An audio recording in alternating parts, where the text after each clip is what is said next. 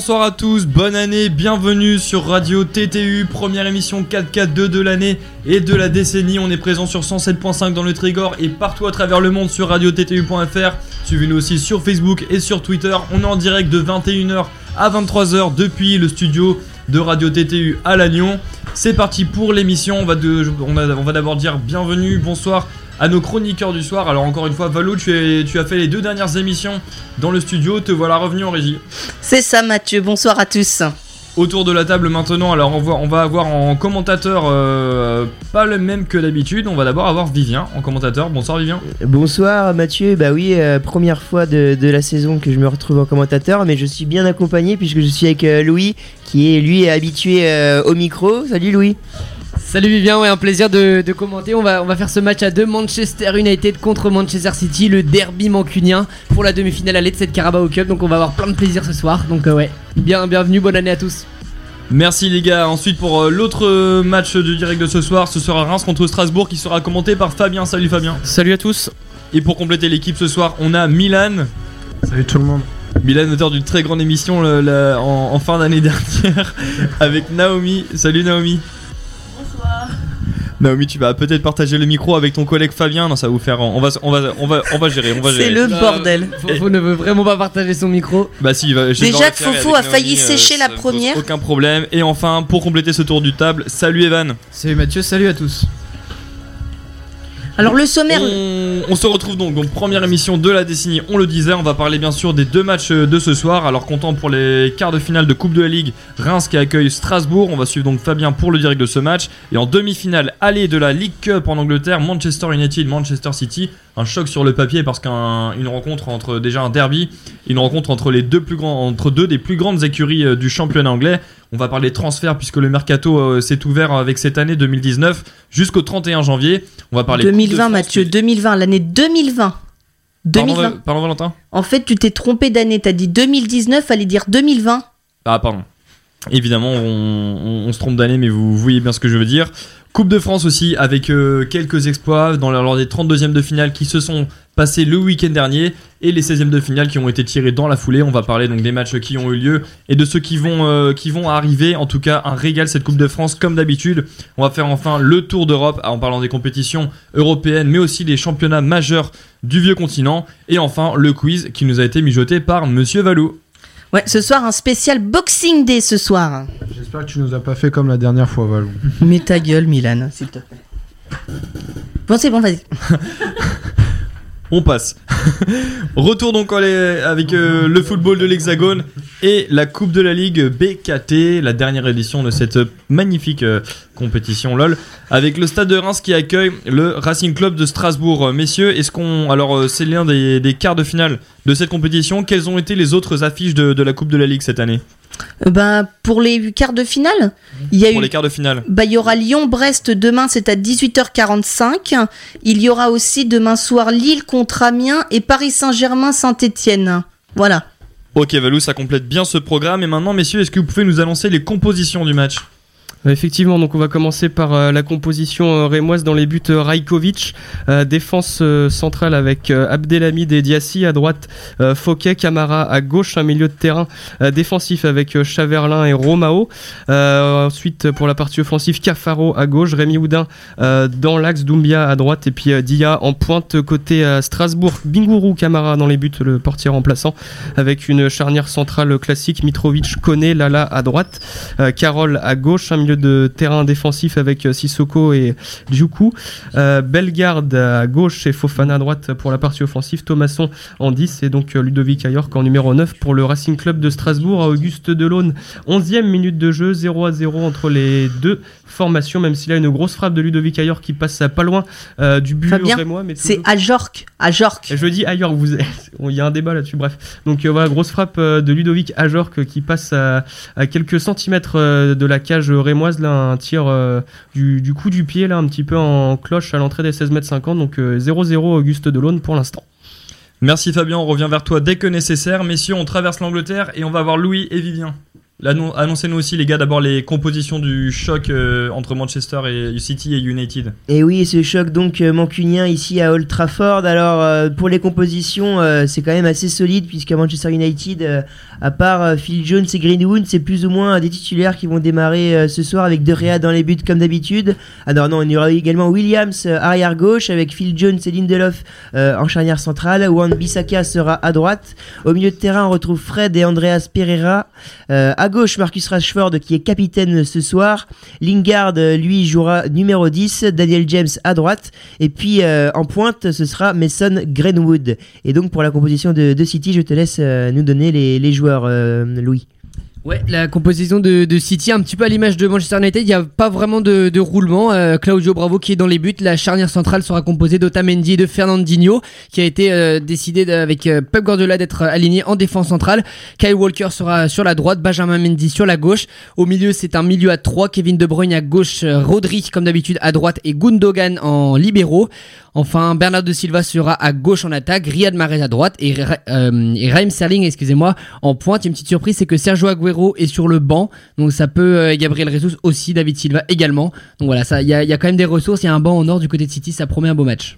0-0, messieurs, pour l'instant Ouais, 0-0, on est à 11 minutes de jeu ici donc à, Old Trafford, mais il y a de l'animation. On a notamment vu Marcus Rashford euh, dans la surface de réparation qui a provoqué euh, pas mal et euh, qui aurait pu peut-être avoir un penalty. en tout cas, c'était pas litigieux, mais il y a eu quelques quelques contacts et c'est un match qui semble un, qui, qui a bien commencé. Il y a y a du il y a du jeu, il y a de l'intensité et ça nous promet de bonnes choses pour la suite.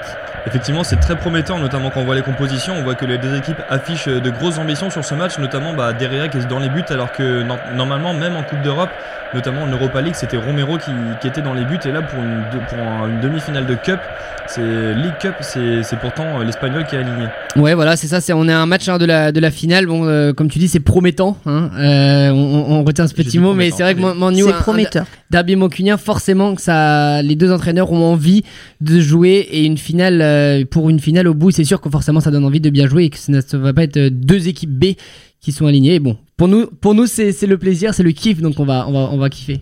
Ouais, et puis quand c'est un derby, en plus, c'est ça rajoute du piment, donc euh, c'est c'est que du positif. Alors que là, il y a une dé- déjà une action pour Manchester City dans la surface de réparation mancunienne. Non, Euh, c'est dégagé donc par Wan Bissaka de la tête et ça revient pour Sterling sur le côté de gauche. Sterling qui, qui dédouble avec euh, Bernardo Silva ils reviennent euh, au niveau de Rodri à 30 mètres du but de De Gea. Ça tourne à droite avec euh, Mahrez désormais. Mahrez qui continue de faire tourner euh, City qui met la pression euh, sur les Mancuniens. Les Mancuniens qui euh, de, United qui défendent là à, à 10 euh, derrière.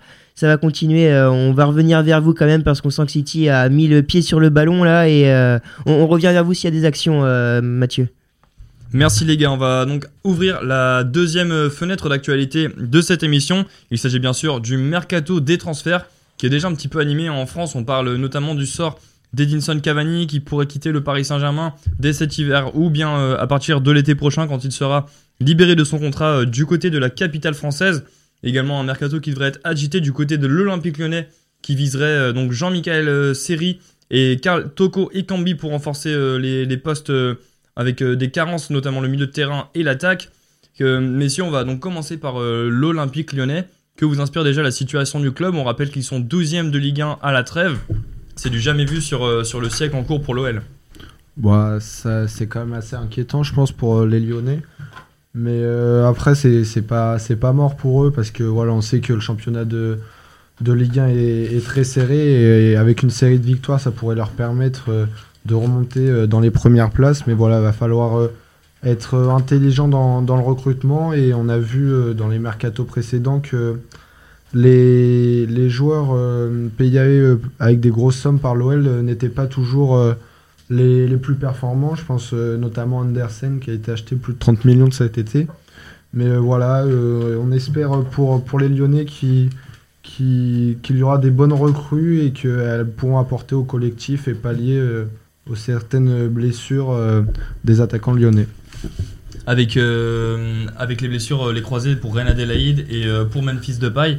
On a donc un milieu de terrain blessé, un ailier. Là, on voit, on parle donc de série et de Toko Ekambi. Est-ce que ça vous semble logique et pertinent comme, comme piste de recrutement? Alors pour moi, c'est des pistes qui sont intéressantes, mais qui vont pas forcément faire remonter beaucoup le niveau global de l'Olympique lyonnais. Parce que Seri et Toko Ekambi sont des bons joueurs de Ligue 1 qui ont déjà fait leurs preuves. Euh, Seri à Nice, du temps où il était encore en Ligue 1. Là, il est, je crois qu'il est à Galatasaray, c'est ça, j'ai bien lu. Oui. D'ailleurs, comment ça se matérialiserait le fait qu'il soit prêté par Fulham à Galatasaray? Est-ce que ça compliquerait pas un peu le transfert? Oh là là, On va le refaire parce que là, quelle action, quel but, quel but de Bernardo Silva La patte gauche du, jeune portugais qui, oh là là là là, quel but C'est très difficile à, expliquer parce que là, il, voilà, il part du milieu de terrain de super euh, possession, comme disait Vivien tout à l'heure, les, Citizens qui avaient le ballon depuis plusieurs minutes et ce but est complètement mérité. Bernardo Silva qui, avançait, qui avançait doucement, il n'était pas, euh, pas fixé par les, par les défenseurs de United. Et il est venu déposer un caviar, un magnifique ballon fouetté dans la lucarne, euh, dans la lucarne droite de, du gardien de Manchester. Mais euh, oh là là, que- quel, but, quelle, euh, quelle ouverture du score pour, les Citizens. Le boulet de canon portugais qui est venu enrouler cette frappe un peu à la Robben là et De Rea qui est battu, qui ne peut absolument rien faire. Quel but, j'en ai des frissons là devant mon écran. Et en à peine un quart d'heure de jeu, City qui prend donc l'avantage ici à Old Trafford. Il n'y a pas beaucoup d'ambiance là euh, à, Manchester. Les, supporters qui sont complètement refroidis actuellement dans, le stade. Et euh, c'est assez fou ce qu'on vient de voir là. But de Bernardo Silva, le, le portugais qui permet donc à City euh, d'ouvrir le score ici à Old Trafford. 1-0 pour les Citizens et ça commence bien ce match. hein. Et, l'histoire retiendra que le premier but commenté sur Radio TTU en euh, lors de la décennie des, des années 2020 sera donc un golasso de Bernardo Silva. Exactement, Mathieu, on te le fait pas dire. Mhm. Ne me le faites pas dire. On va revenir donc du côté de, Jean de l'Olympique lyonnais et plus précisément de Jean-Michel Seri. Euh, Evan, tu nous parlais de, de, de- du choix de l'Olympique lyonnais qui s'intéresse donc au, au- à l'ancien milieu de terrain de l'OGC Nice. On se demandait euh, est-ce que le transfert serait faisable sachant qu'il est déjà prêté par Fulham depuis le début de la saison? C'est ça, donc j'ai des doutes sur la faisabilité du transfert. Après, sur le sur l'intérêt du transfert pour Lyon, je, je suis également dubitatif parce que le fait d'encore vouloir renforcer l'équipe sur un milieu relayeur, ce qui est déjà présent dans l'effectif, alors qu'on voit qu'il y a des joueurs offensifs comme Renan Adelaide ou Memphis Depay qui sont blessés, est-ce qu'il serait pas plus logique d'aller chercher un, joueur à vocation un peu plus offensif que Jean-Michel Seri, puisqu'il va lui va s'inscrire beaucoup plus dans, le profil de joueurs comme, euh, comme Oussama ou comme Maxence Cacré.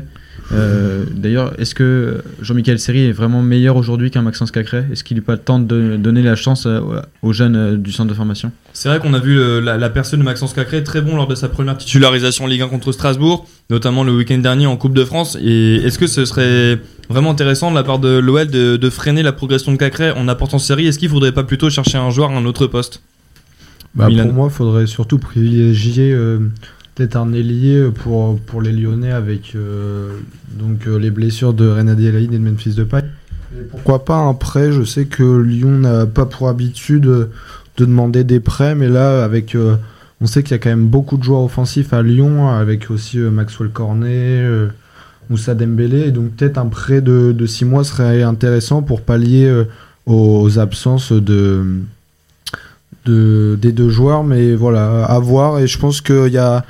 De toute façon, je pense qu'ils sont obligés de recruter euh, si- s'il va avoir des ambitions européennes, donc euh, à voir. Parce que moi je pensais aussi euh, à. En fait, Lyon, il y a Depay et Jennifer Renadelaide qui se sont blessés. C'est vraiment deux, deux joueurs très importants de l'effectif lyonnais. Euh, étant donné qu'ils vont affronter dans quelques semaines la Juventus de Turin, je pense que même, même si voilà, on les voit pas, on a eu ce débat dans les précédentes émissions, on, on les voit pas forcément se qualifier il y a très peu de chances pour les Lyonnais de le faire. Il faudrait peut-être justement voir un, avoir un. Étant donné que la Ligue des Champions permet maintenant de faire des recrues à Noël et de les faire jouer en Ligue des Champions. Avant, c'était pas possible ça. Euh, Il y a les rumeurs qui courent de Gamero qui aimerait euh, partir de, de Valence. Moi, je pense que Gamero serait une bonne solution, un poids offensif très intéressant de classe euh, européenne. Et donc voilà, c'est- mon avis. Euh, moi, je, je verrais bien un prêt, comme disait Milan, de Gamero, en tout cas de joueurs qui ont un poids qui peuvent faire des différences dans des compétitions comme la Ligue des Champions. On va revenir sur les transferts de l'OL. Un coup franc d'abord à Reims. Effectivement, au stade Auguste Delaune, 20 e minute de jeu, un coup franc très intéressant là pour les Rémois sur euh, le côté gauche lorsque l'on regarde la cage strasbourgeoise. Un coup franc excentré qui va être frappé dans le mur directement. Peut-être une deuxième chance, c'est une frappe un petit peu trop écrasée euh, qui n'est pas cadrée, ça filera en 6 mètres. Euh, quelques tentatives du côté euh, rémois, notamment un, à centre bien sûr à la 20e minute de jeu juste avant euh, Cafaro donc qui a centré ce banc dans la surface repoussé de la tête en corner par Koné et donc euh, juste après ce corner là la faute euh, de Carole à l'entrée de la surface de réparation 0-0 ici à Auguste Delaune à la 22e minute. Première, première grosse occasion du match. En tout cas, on retourne donc sur les transferts de l'Olympique lyonnais. Messieurs, Louis, tu, tu, tu parlais de, Kevin Gamero qui serait une recrue intéressante en attaque. Donc on, on s'interrogeait sur la pertinence de Jean-Michel Seri. Est-ce que déjà vous pensez qu'à Lyon, la meilleure chose serait de laisser la, percée de, Maxence Cacré, lui donner l'importance comme s'il était le remplaçant de René Adelaide au milieu de terrain Oui, c'est une solution parce que c'est vrai que on connaît le de la qualité du centre de formation lyonnais et Jean-Michel Aulas, a toujours fait confiance aux jeunes. Alors forcément que c'est intéressant, il y, a, des- sources, mais euh, je parlais de la Ligue des Champions, avoir des joueurs qui sont capables d'avoir de, l'expérience dans ce genre de compétition. On rappelle que Gamero a quand même gagné 4 Ligues Europa, là c'est la Ligue des Champions, mais voilà, des joueurs d'expérience. Alors bien sûr. Je suis- moi, je suis pour, oui, faire confiance au, au, au centre de formation. Tu donnes, euh, Mathieu, tu donnes l'exemple de, de Maxence Cacré. Bien sûr que lui, il a fait ses preuves. Est-ce qu'aujourd'hui, tous les joueurs du centre de formation seront capables d'être euh, aussi efficaces que lui dans, lors de leur premier match? Ça, ça j'ai un petit peu plus de doute. Donc voilà, plus de la place à l'expérience. Euh, messieurs, dames, Naomi, est-ce que tu as une réaction sur euh, le, le mercato de, de l'OL Est-ce que tu verrais plutôt un jeune comme Cacré devenir plus important ou est-ce que tu préférerais voir une recrue comme, comme Série par exemple? Euh, je sais pas trop, je t'avoue que euh, je suis pas vraiment l'OL. Ok, bah on va parler de l'attaque alors. Les gars, est-ce que quelqu'un a à réagir sur le, sur le poste d'avant-centre Euh, Louis Ouais. parlait de Camero, un, ou alors est-ce qu'il faudrait plutôt un ailier pour Lyon Euh, J'aimerais des réactions euh, autour de la table. Je trouve en ce moment que Moussa Dembélé porte vraiment l'attaque lyonnaise. Et donc euh, ça voudrait dire avec l'avenue de Gamero un changement de système donc avec deux pointes. Et on sait que ça fait très longtemps que l'OL évolue en 4-2-3 ou en 4-3-3 donc à voir s'ils arriveraient euh, à, à se former à un 4-4-2 ou peut-être un 3-5-2 on sait que il y a pas mal de centraux à Lyon.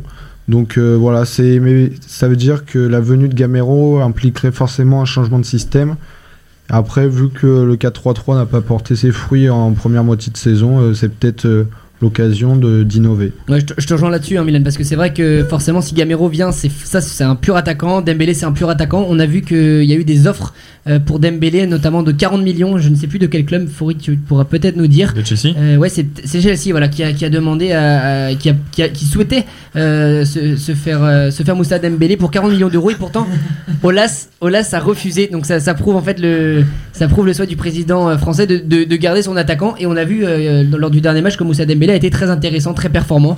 Donc ça prouve la confiance et donc voilà. Euh, c'est vrai que ça pourrait peut-être être tension. Gamero, c'est une possibilité, mais forcément voilà, il faudrait une adaptation du système de jeu en poussant, en, achetant pourquoi pas euh, ou, en prêt hein, des, des ailiers, de, la vitesse sur les côtés, de la jeunesse et de la voilà de, la de la fougue. Ap- Après, on avait vu Lyon sur euh, quelques matchs, par exemple le match contre Leipzig où il se qualifie en Ligue des Champions, jouer en 4-4-2 avec euh, Awar qui, aurait- qui occupait une position euh, sur le côté gauche et euh, je crois que c'était Bertrand Traoré ou Maxwell Cornet qui joue sur le côté droit. Donc est-ce que l'avenue de Gamero permettrait d'installer ce système euh, qui permettrait aussi le retour de Depay? Parce qu'on sait que Depay est souvent performant quand il tourne autour d'un attaquant plus que quand il est lié. Mais après, je pense que la piste Gamero s'est refroidie depuis que Valence va mieux et, s'est qualifié en Ligue des Champions. Je crois que la piste était très chaude euh, quand Valence euh, allait pas très bien en championnat et qu'ils étaient 3-4ème du groupe de Ligue des Champions. Maintenant, je suis pas sûr que Valence ait envie de lâcher son attaquant, son attaquant phare presque, puisque je crois qu'il est titulaire du côté de Valence. Oui, mais il joue, il joue à 2-3 euh, et Gamero est souvent titulaire avec Valence. Après c'est vrai, t'as raison sur le en fait que euh, Gamero, Gamero, donc tu dis que Gamero peut venir, d'accord. Euh, le, par contre, je pense qu'il faut pas faire le, le mercato d'hiver de Lyon en pensant à Depay. Je pense que là, il faut faire un prêt sur les six prochains mois, envie, euh, voir voir les six prochains mois sans, sans penser forcément à. Attention, il y a une super occasion. Il y a une super occasion du côté de City, mais ouais, on est. Parce que ouais, je, fais chroniqueur en fait à, à Stadium. Non, on est à Old Trafford. Mais, euh, mais ouais, super, superbe occasion de City. Je vais finir juste avec ce que je disais, c'est que voilà, il faut oublier Depay pour les 6 prochains mois, faire les recrues sans penser à Depay. Et un 4K2, je suis d'accord avec toi, Evan, justement, serait un, un bon système de jeu avec Dembélé et, euh, et Gamero associés. Autre euh, page du mercato du côté du Paris Saint-Germain. Alors on parlait du cas Edinson Cavani, messieurs, il est sur le banc avec euh, notamment à cause de, de la enfin grâce et à cause, euh, ça dépend euh, si on voit le, le verre à moitié plein ou à moitié vide, de la très bonne saison de Mauro Icardi, non pas Mauricio, mais euh, voilà Cava- Cavani qui est cloué sur le banc. Est-ce que vous le verriez donc partir pour euh, pour essayer notamment de disputer sa dernière Copa América avec l'Uruguay, ou bien rester et apporter quelque chose au PSG sur la Ligue des Champions et la deuxième partie de saison? Alors, à savoir que les dirigeants du PSG, dont Leonardo, ont fait savoir aux représentants et à la famille de Cavani qu'ils ne le laisseraient pas partir cet hiver. Donc, en tout cas, à moins d'une très très belle offre de l'Atlético Madrid, ça ne se fera pas cet hiver. Non mais oui, Leonardo a confirmé euh, que euh, Cavani resterait cet hiver. En tout cas, ne partirait pas euh, cet hiver. Pourquoi pas en été, mais ce serait dommage pour le PSG en tout cas. Côté parisien, Naomi, tu verrais donc euh, plutôt conserver Cavani parce que même, même si euh, il a très peu joué depuis euh, le début de saison, un but en Ligue des Champions contre Galatasaray sur penalty quand même, t'espères le voir apporter quelque chose sur la deuxième partie de saison, notamment en C1 peut-être? Cavani apporte toujours beaucoup de choses au PSG quand il est sur le terrain. Preuve encore là ce week-end où Tourelle a montré qu'il lui faisait confiance en le nommant capitaine. Après, oui, pour moi c'est un joueur que j'apprécie beaucoup. Enfin, je trouve qu'il il apporte quelque chose au PSG que euh, d'autres joueurs n'apportent pas. Et euh, enfin, il se donne pour l'équipe et du coup, ce serait vraiment dommage pour le PSG de le voir partir. Après, je comprends que pour sa carrière personnelle, c'est plus intéressant pour lui de, euh, bah, de continuer à évoluer sur le terrain et non pas sur le banc. Du coup. dans une autre équipe. Et l'Atlético Madrid, du coup, serait vraiment une bonne, une bonne, opportunité pour, lui parce que c'est un jeu qui lui correspondrait tout à fait. C'est vrai qu'avec euh, le, le panache euh, du Cholo Simeone, avec euh, le, caractère agressif de cet Atlético Madrid, ça correspond bien à l'ADN Edinson Cavani. En plus, on rappelle qu'avec la Copa América en fin de saison, ce sera peut-être sa dernière et aussi la dernière des Godin, des, Suarez, étant donné que la Copa América ne va plus être jouée parfois deux années consécutives. La prochaine sera dans plus longtemps. Alors on sait qu'Edinson Cavani a besoin de temps de jeu pour vous, messieurs. Edinson Cavani, rester au Paris Saint-Germain, partir, qu'est-ce qui vaut le mieux pour lui et pour le club? Je pense que malheureusement Cavani euh, a du mal à se faire euh, respecter. Enfin, c'est triste à dire parce que c'est quelqu'un d'assez humble et, et voilà, il fait, il fait tout le temps les efforts. Mais maintenant, le foot, c'est aussi un, un sport de stats. Et voilà, il- par rapport à Icardi, on voit les débuts d'Icardi avec euh, beau- beaucoup de buts en, en très peu de ballons touchés. Et voilà, je pense pas que, que Cavani ait envie de servir de doublure et avec ses blessures et le fait qu'il n'ait pas beaucoup joué, il est vraiment tombé euh, dans la hiérarchie. Et tu disais, Naomi, qu'il avait été capitaine en Coupe de France, c'est ça? Bah, Je trouve que, que capitaine en Coupe de France, c'est à la fois une récompense et à la fois le signe que, que, que tu baisses dans la hiérarchie parce que voilà, les, les, les grands joueurs étaient au repos et je pense que. Je pense pour, pour Cavani en tout cas, ça serait, ça serait mieux pour lui de partir. Après, l'Atlético serait, serait une, une bonne destination si euh, on lui accorde une place de titulaire, bien sûr. Après, Cavani semble lui-même s'être fait une raison également parce qu'on rappelle qu'il avait, accep- avait accepté un contrat avec l'Atlético et que l'Atlético n'a malheureusement, bah, malheureusement ou- Et l'occasion pour euh, le stade de Reims dans la surface, c'est l'arrêt de Binguru Karama qui vient euh, sauver son euh, Binguru Karama, mais bien pardon, sûr. avec euh, la frappe rémoise derrière, eu dans l'action forcément. Euh, le portier magnifique pour une première. Le portier alsacien là qui vient euh, sortir euh, magnifiquement au premier poteau et qui vient donc euh, eh bien euh, boucher l'angle et euh, sortir euh, cette euh, balle du cadre. Là une belle offensive rémoise le stade de Reims qui pousse là depuis une petite dizaine de minutes sur euh, la surface alsacienne, mais euh, Là encore, euh, ouais, Mitrovic qui, qui se fait prendre euh, par, par le Rémois et la Binguru Camara qui. Euh, j'arriverai pas ce soir. Avec un joueur que ça va être les deux. Donc euh, voilà, euh, 29e minute de jeu ici, Auguste Delaune. 0 à 0 entre Reims et Strasbourg. Ça commence, il commence à y avoir des espaces dans les, dans les deux défenses. Ouais, Oh, il a senti son équipe menacée, il a réagi, Fabien, à ma droite. Eh, je pensais qu'on ferait mieux en 2020, mais en fait, on fait aussi pire. hein. Aussi pire. Oh putain, pire. Bon, Justement, je pense que l'Académie française nous écoute pas ce soir. Bon, bah, on- j'espère, parce que sinon. On, on fait pire que l'année dernière, quoi. On était sur le. Paris Saint-Germain, euh, Evan, oui, à toi. Euh, du coup, Cavani qui avait accepté le contrat, donc je pense que, comme je disais, lui-même il s'est fait une raison. Et euh, il a pas forcé. J'ai l'impression qu'il a plus envie de forcer avec Paris et que Icardi a pris sa place et que ça a l'air plutôt définitif dans, le- dans la tête de Tourelle mais, et dans la tête des, des principaux concernés. Donc euh, je pense que l'Atletico en plus euh, pourrait lui offrir une belle porte de sortie avec, euh, avec seulement Morata euh, en, en attaquant puisque Diego Costa est blessé jusqu'à la fin de la saison si je me trompe pas. Et euh, Diego Simeone euh, a l'air d'être un coach qui lui convient dans l'ADN et dans l'énergie que peut dégager Cavani sur le terrain. Euh, Vas-y, Naomi. Euh, après, euh, bon, même si c'est sûr que euh, Cavani ne partira pas en hiver, euh, enfin cet hiver, euh, ça aurait été dommage pour lui qui, euh, qui quitte le PSG cet parce que euh, comme il a participé au match euh, de poule de Champions League, il aurait pas pu aider l'Atlético en C1. C'est là, depuis cette année, oui, c'est nouveau. Ah. Maintenant, il peut euh, changer de club quand même. Mince, Enfin, changer de club et continuer euh, à faire la, la Ligue des Champions, même s'il a déjà disputé en première partie de saison avec le Paris Saint-Germain. Euh, bon, après, la question qui se pose, c'est euh, c'est sûr que Edinson Cavani, dans la hiérarchie, il est quatrième au niveau de l'attaque, deuxième au poste d'avant-centre. Il est plus titulaire au PSG, c'est clair. Mais est-ce que dans, dans des matchs. où le- Quatrième ou cinquième? Quatrième Moi, dans- presque cinquième. Ouais, tu vois qui devant? Bah, c'est en euh, Di Maria, Neymar, Mbappé Ouais. et euh, Icardi. Bon, après, la question, c'est surtout deuxième avant-centre derrière Icardi en tous les cas. Mais est-ce que sur, un sur des matchs où, où le PSG serait en difficulté, n'arriverait pas à trouver la solution sur une euh, deuxième période trop compliquée, est-ce que l'entrée de Cavani ne pourrait pas encore apporter quelque chose? En tant que même en tant que, que deuxième homme, euh, Joker Si Cavani peut totalement faire la différence, après on le connaît, c'est un, un renard des surfaces. Enfin, clairement, quand on lui sert un. Enfin, il peut faire vraiment beaucoup de choses. Donc, euh, clairement, sur un match où euh, le jeu est bouché, euh, Ca- Cavani peut faire la différence. Et ça lui est déjà arrivé de le faire d'ailleurs. Et euh, ça m'étonnerait pas qu'il le fasse encore, même cette année. Pourquoi pas J'espère. Pour conclure le cas Cavani, hein, vas-y Milan. Non, je voulais juste dire que pas sûr que Cavani accepte ce rôle. Quand on est meilleur euh, buteur de l'histoire d'un club, euh, pas sûr que la place de doublure euh, lui convienne. Pour conclure sur Voilà. Cavani, euh, Vivien, j'aimerais bien t'entendre. Est-ce que pour le, pour le club du PSG, pour Cavani, qu'est-ce qui vaut le mieux pour euh, les deux portes selon toi? Bah pour moi, sachant que euh, le PSG a fait un choix en recrutant Icardi cet été, euh, ce qui selon moi a à peu près le même profil que Cavani au départ.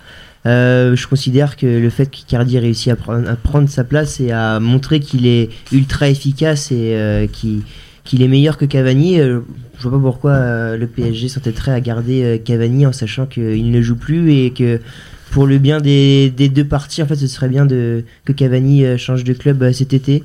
On, sait que pas mal de, de supporters sont attachés au joueur parce qu'il est le meilleur buteur de l'histoire euh, du Paris Saint-Germain. Mais à un moment donné, le, le sportif euh, prend le pas sur le reste et je pense que le fait qu'Icardi se soit imposé au poste de titulaire euh, en- à la pointe de l'attaque parisienne fasse que malheureusement Cavani n'ait pas sa place aujourd'hui au sein de la formation de Paris. Oui, puis euh, rappelons-le, Cavani c'est plus que juste le meilleur euh, buteur du PSG. On le voit même sur les matchs, dès qu'il entre, il a toujours euh, des applaudissements nourris par tout le public. Ça s'est encore vu euh, ce week-end où dès que le nom de Cavani a été dit par le speaker, le stade entier a applaudi parce que Cavani, enfin plus que d'être un bon joueur, c'est, c'est un, ouais c'est vraiment un, ouais bref voilà, voilà une icône, merci. C'est le buteur symbolique du PSG. Valou, tu veux donner ton mot pour euh, finir ce, ce- chapitre Cavani? Bah non, moi je, c'est vrai que je suis comme Naomi, je trouverais ça dommage qu'il parte cet hiver en fait. Ce serait mieux qu'il parte plutôt cet été parce que par- partir l'hiver c'est fin. Parce que c'est-à-dire qu'il va s'installer six mois à l'Atlético et après qu'est-ce qu'on va lui proposer après? Parce que pas, il a quel âge Edinson Cavani? Il a 33 ans si je me trompe pas. Donc ouais, il commence quand même à arriver sur des âges où c'est de plus en plus difficile d'être au top niveau. hein. donc euh, c'est un gros risque que prend l'Atlético pour six Bah. mois, mais pour combien après? Bon, euh, sans, sans, sans- Ah, La balle en profondeur et voilà, c'est le deuxième but pour euh, Manchester City qui fait le break assez logiquement ici à Old Trafford et c'est Riyad Mahrez qui sur une magnifique passe euh, en profondeur, il me semble, de Bernardo Silva encore lui, euh, vient euh, dribbler euh, De Gea et permettre à City ici de doubler le score 2-0 à Old Trafford, c'est largement mérité puisque City se baladait dans le jeu sur la pelouse des, Red Devils. Alors on voit là la passe à la limite du hors-jeu, je crois que c'est De Bruyne justement qui fait la passe euh, pour Marez. On va regarder ça. Et non, c'est Silva encore lui, hein. Silva qui fait un match exceptionnel après son premier but, euh, qui là euh, vient donner un caviar pour Marez, qui, vient dépasser et tromper De Réa et permettre à, à City de mener 2-0 ici à Old Trafford. C'est mérité, Louis. C'est mérité, ouais, mais encore, euh, c'est assez incroyable quand même, hein, même Gunnar Solskjaer là qui ne qui n'en revient pas. Ces, ces joueurs qui font énormément d'erreurs défensives, encore à l'image de Lindelof là qui n'est pas parvenu à, à relancer son ballon. C'est euh, un dégagement en fait, de- c'est parti d'un dégagement de la défense de, Manchester City, de Manchester City pardon, euh, qui tentait de trouver son attaque. Et Lindelof avait à peu près tout son temps quand même pour pour faire sa tête et l'a mis dans les pieds de Bernardo Silva. Alors comme tu l'as dit, ce magicien du ballon rond n'a pas ne s'est pas prié pour lancer un superbe ballon pour Real Mahrez. Lui, il a dribblé le gardien et il a poussé le ballon dans les buts. Donc voilà. 33 minutes de jeu, 2-0 pour City, les jeux sont faits. Gros avantage pour les hommes de Guardiola sur la pelouse de leur rival. On va parler maintenant, euh, retour au mercato, donc euh, un autre numéro 9, messieurs, de classe mondiale, qui, manque de temps de jeu et aimerait participer à une grande euh, compétition à la fin de la saison. C'est Olivier Giroud qui, qui est troisième avant-centre à Chelsea, derrière Abraham, derrière Batshuayi. Il a besoin de temps de jeu pour, pour disputer l'Euro avec l'équipe de France, même si sur les derniers rassemblements, Didier Deschamps euh, lui a offert du temps de jeu et il a marqué. Il a...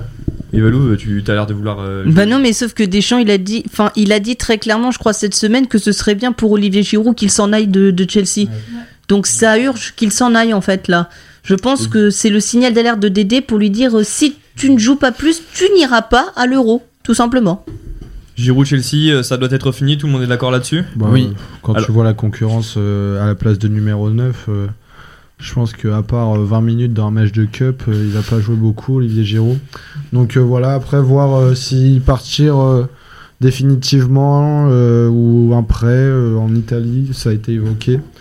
Mais euh, ouais, faut, faut partir pour Olivier Giroud. Faut qu'il faut qu'il ait du temps de jeu, qu'il marque, qu'il reprenne confiance aussi parce que c'est pas en mettant euh, un but euh, à chaque rassemblement de l'équipe de France tous les deux mois que la confiance est là. Et je pense que c'est important pour lui aussi euh, et pour euh, sa carrière de, de, de partir tout simplement. Giroud, donc, tu l'as dit, tu parlais de la piste Serie A, il s'agit de celle de l'Inter Milan avec son ancien entraîneur Antonio Conte qui, qui, qui l'imagine, euh, qui, qui aimerait le faire revenir euh, en, euh, sous ses ordres. Moi, je. Alors, sans vouloir être pessimiste pour lui, mais je pense que c'est pas une bonne idée qu'il aille à l'Inter. Je suis d'accord avec toi. Tout simplement parce, tout simplement parce que euh, il va avoir aussi autant de concurrence, voire même plus qu'à Chelsea. Parce que devant lui, il y aura qui à l'Inter Il y aura Romelu Lukaku, il y aura Lautaro Martinez, et puis j'en oublie certainement. Donc je pense que c'est pas une bonne idée pour lui euh, d'aller à l'Inter. Je pense qu'il y a d'autres choix à faire que d'aller à l'Inter. C'est un club euh, de la même, du même standing que, Chelsea, peut-être descendre d'un cran au niveau, niveau club et pourquoi pas gagner plus de temps de jeu, plus marquer, avoir plus de responsabilités parce que je pense que à l'Inter il en aura pas, pas, pas des masses. Donc euh, voilà, j'espère pour lui qu'il trouvera un club où il pourra jouer un rôle important. Mais il y a, d'autres clubs qui ont fait des offres pour, euh, pour euh, Giroud. Ils ont peut-être pas autant reluisant que, euh, que l'Inter, mais euh, par exemple, il y a Newcastle en Angleterre, si je me trompe pas. Euh, je pense que c'est plus des clubs euh, de son gabarit, on va dire, où euh, il aura. maintenant, mais où pour avoir du temps de jeu et montrer sa véritable valeur, quoi. Parce que squatter les, bancs, ça, ça, va lui servir à rien, en fait. Et même Didier Deschamps l'a dit, il a besoin de temps de jeu pour lui et pour, pour les compétitions qui vont arriver. Donc, c'est important qu'il retrouve sa place de titulaire. Un club euh, expérimenté qui dispute la, un club expérimenté par contre, un club qui cherche un buteur expérimenté, ça pourrait être l'Olympique Lyonnais peut-être? Que, penseriez-vous de cette piste pour Giroud? Oh Non, non, mauvaise idée. Parce que le jeu de Lyon est depuis plusieurs années basé sur la profondeur. Et c'est pas du tout euh, le profil euh, de Giroud qu'on voit les derniers attaquants de Lyon. Donc voilà, peut-être Newcastle. Bah après, Newcastle, je trouve ça un peu, un peu faible pour Olivier Giroud. Je pense que un club qui joue euh, la Ligue Europa euh, serait pas mal. Donc euh, il y a aussi Bordeaux qui cherche un attaquant. Donc à voir.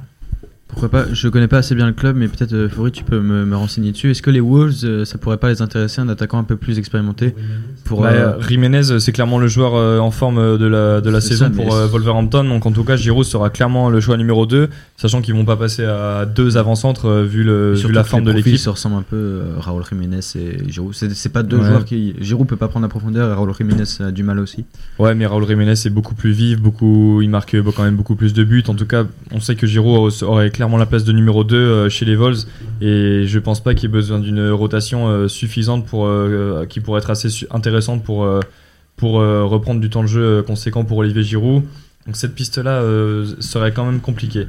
Bon là autour de la table on semble, manquer d'idées pour, trouver la destination idéale pour Olivier Giroud pour la deuxième partie de saison.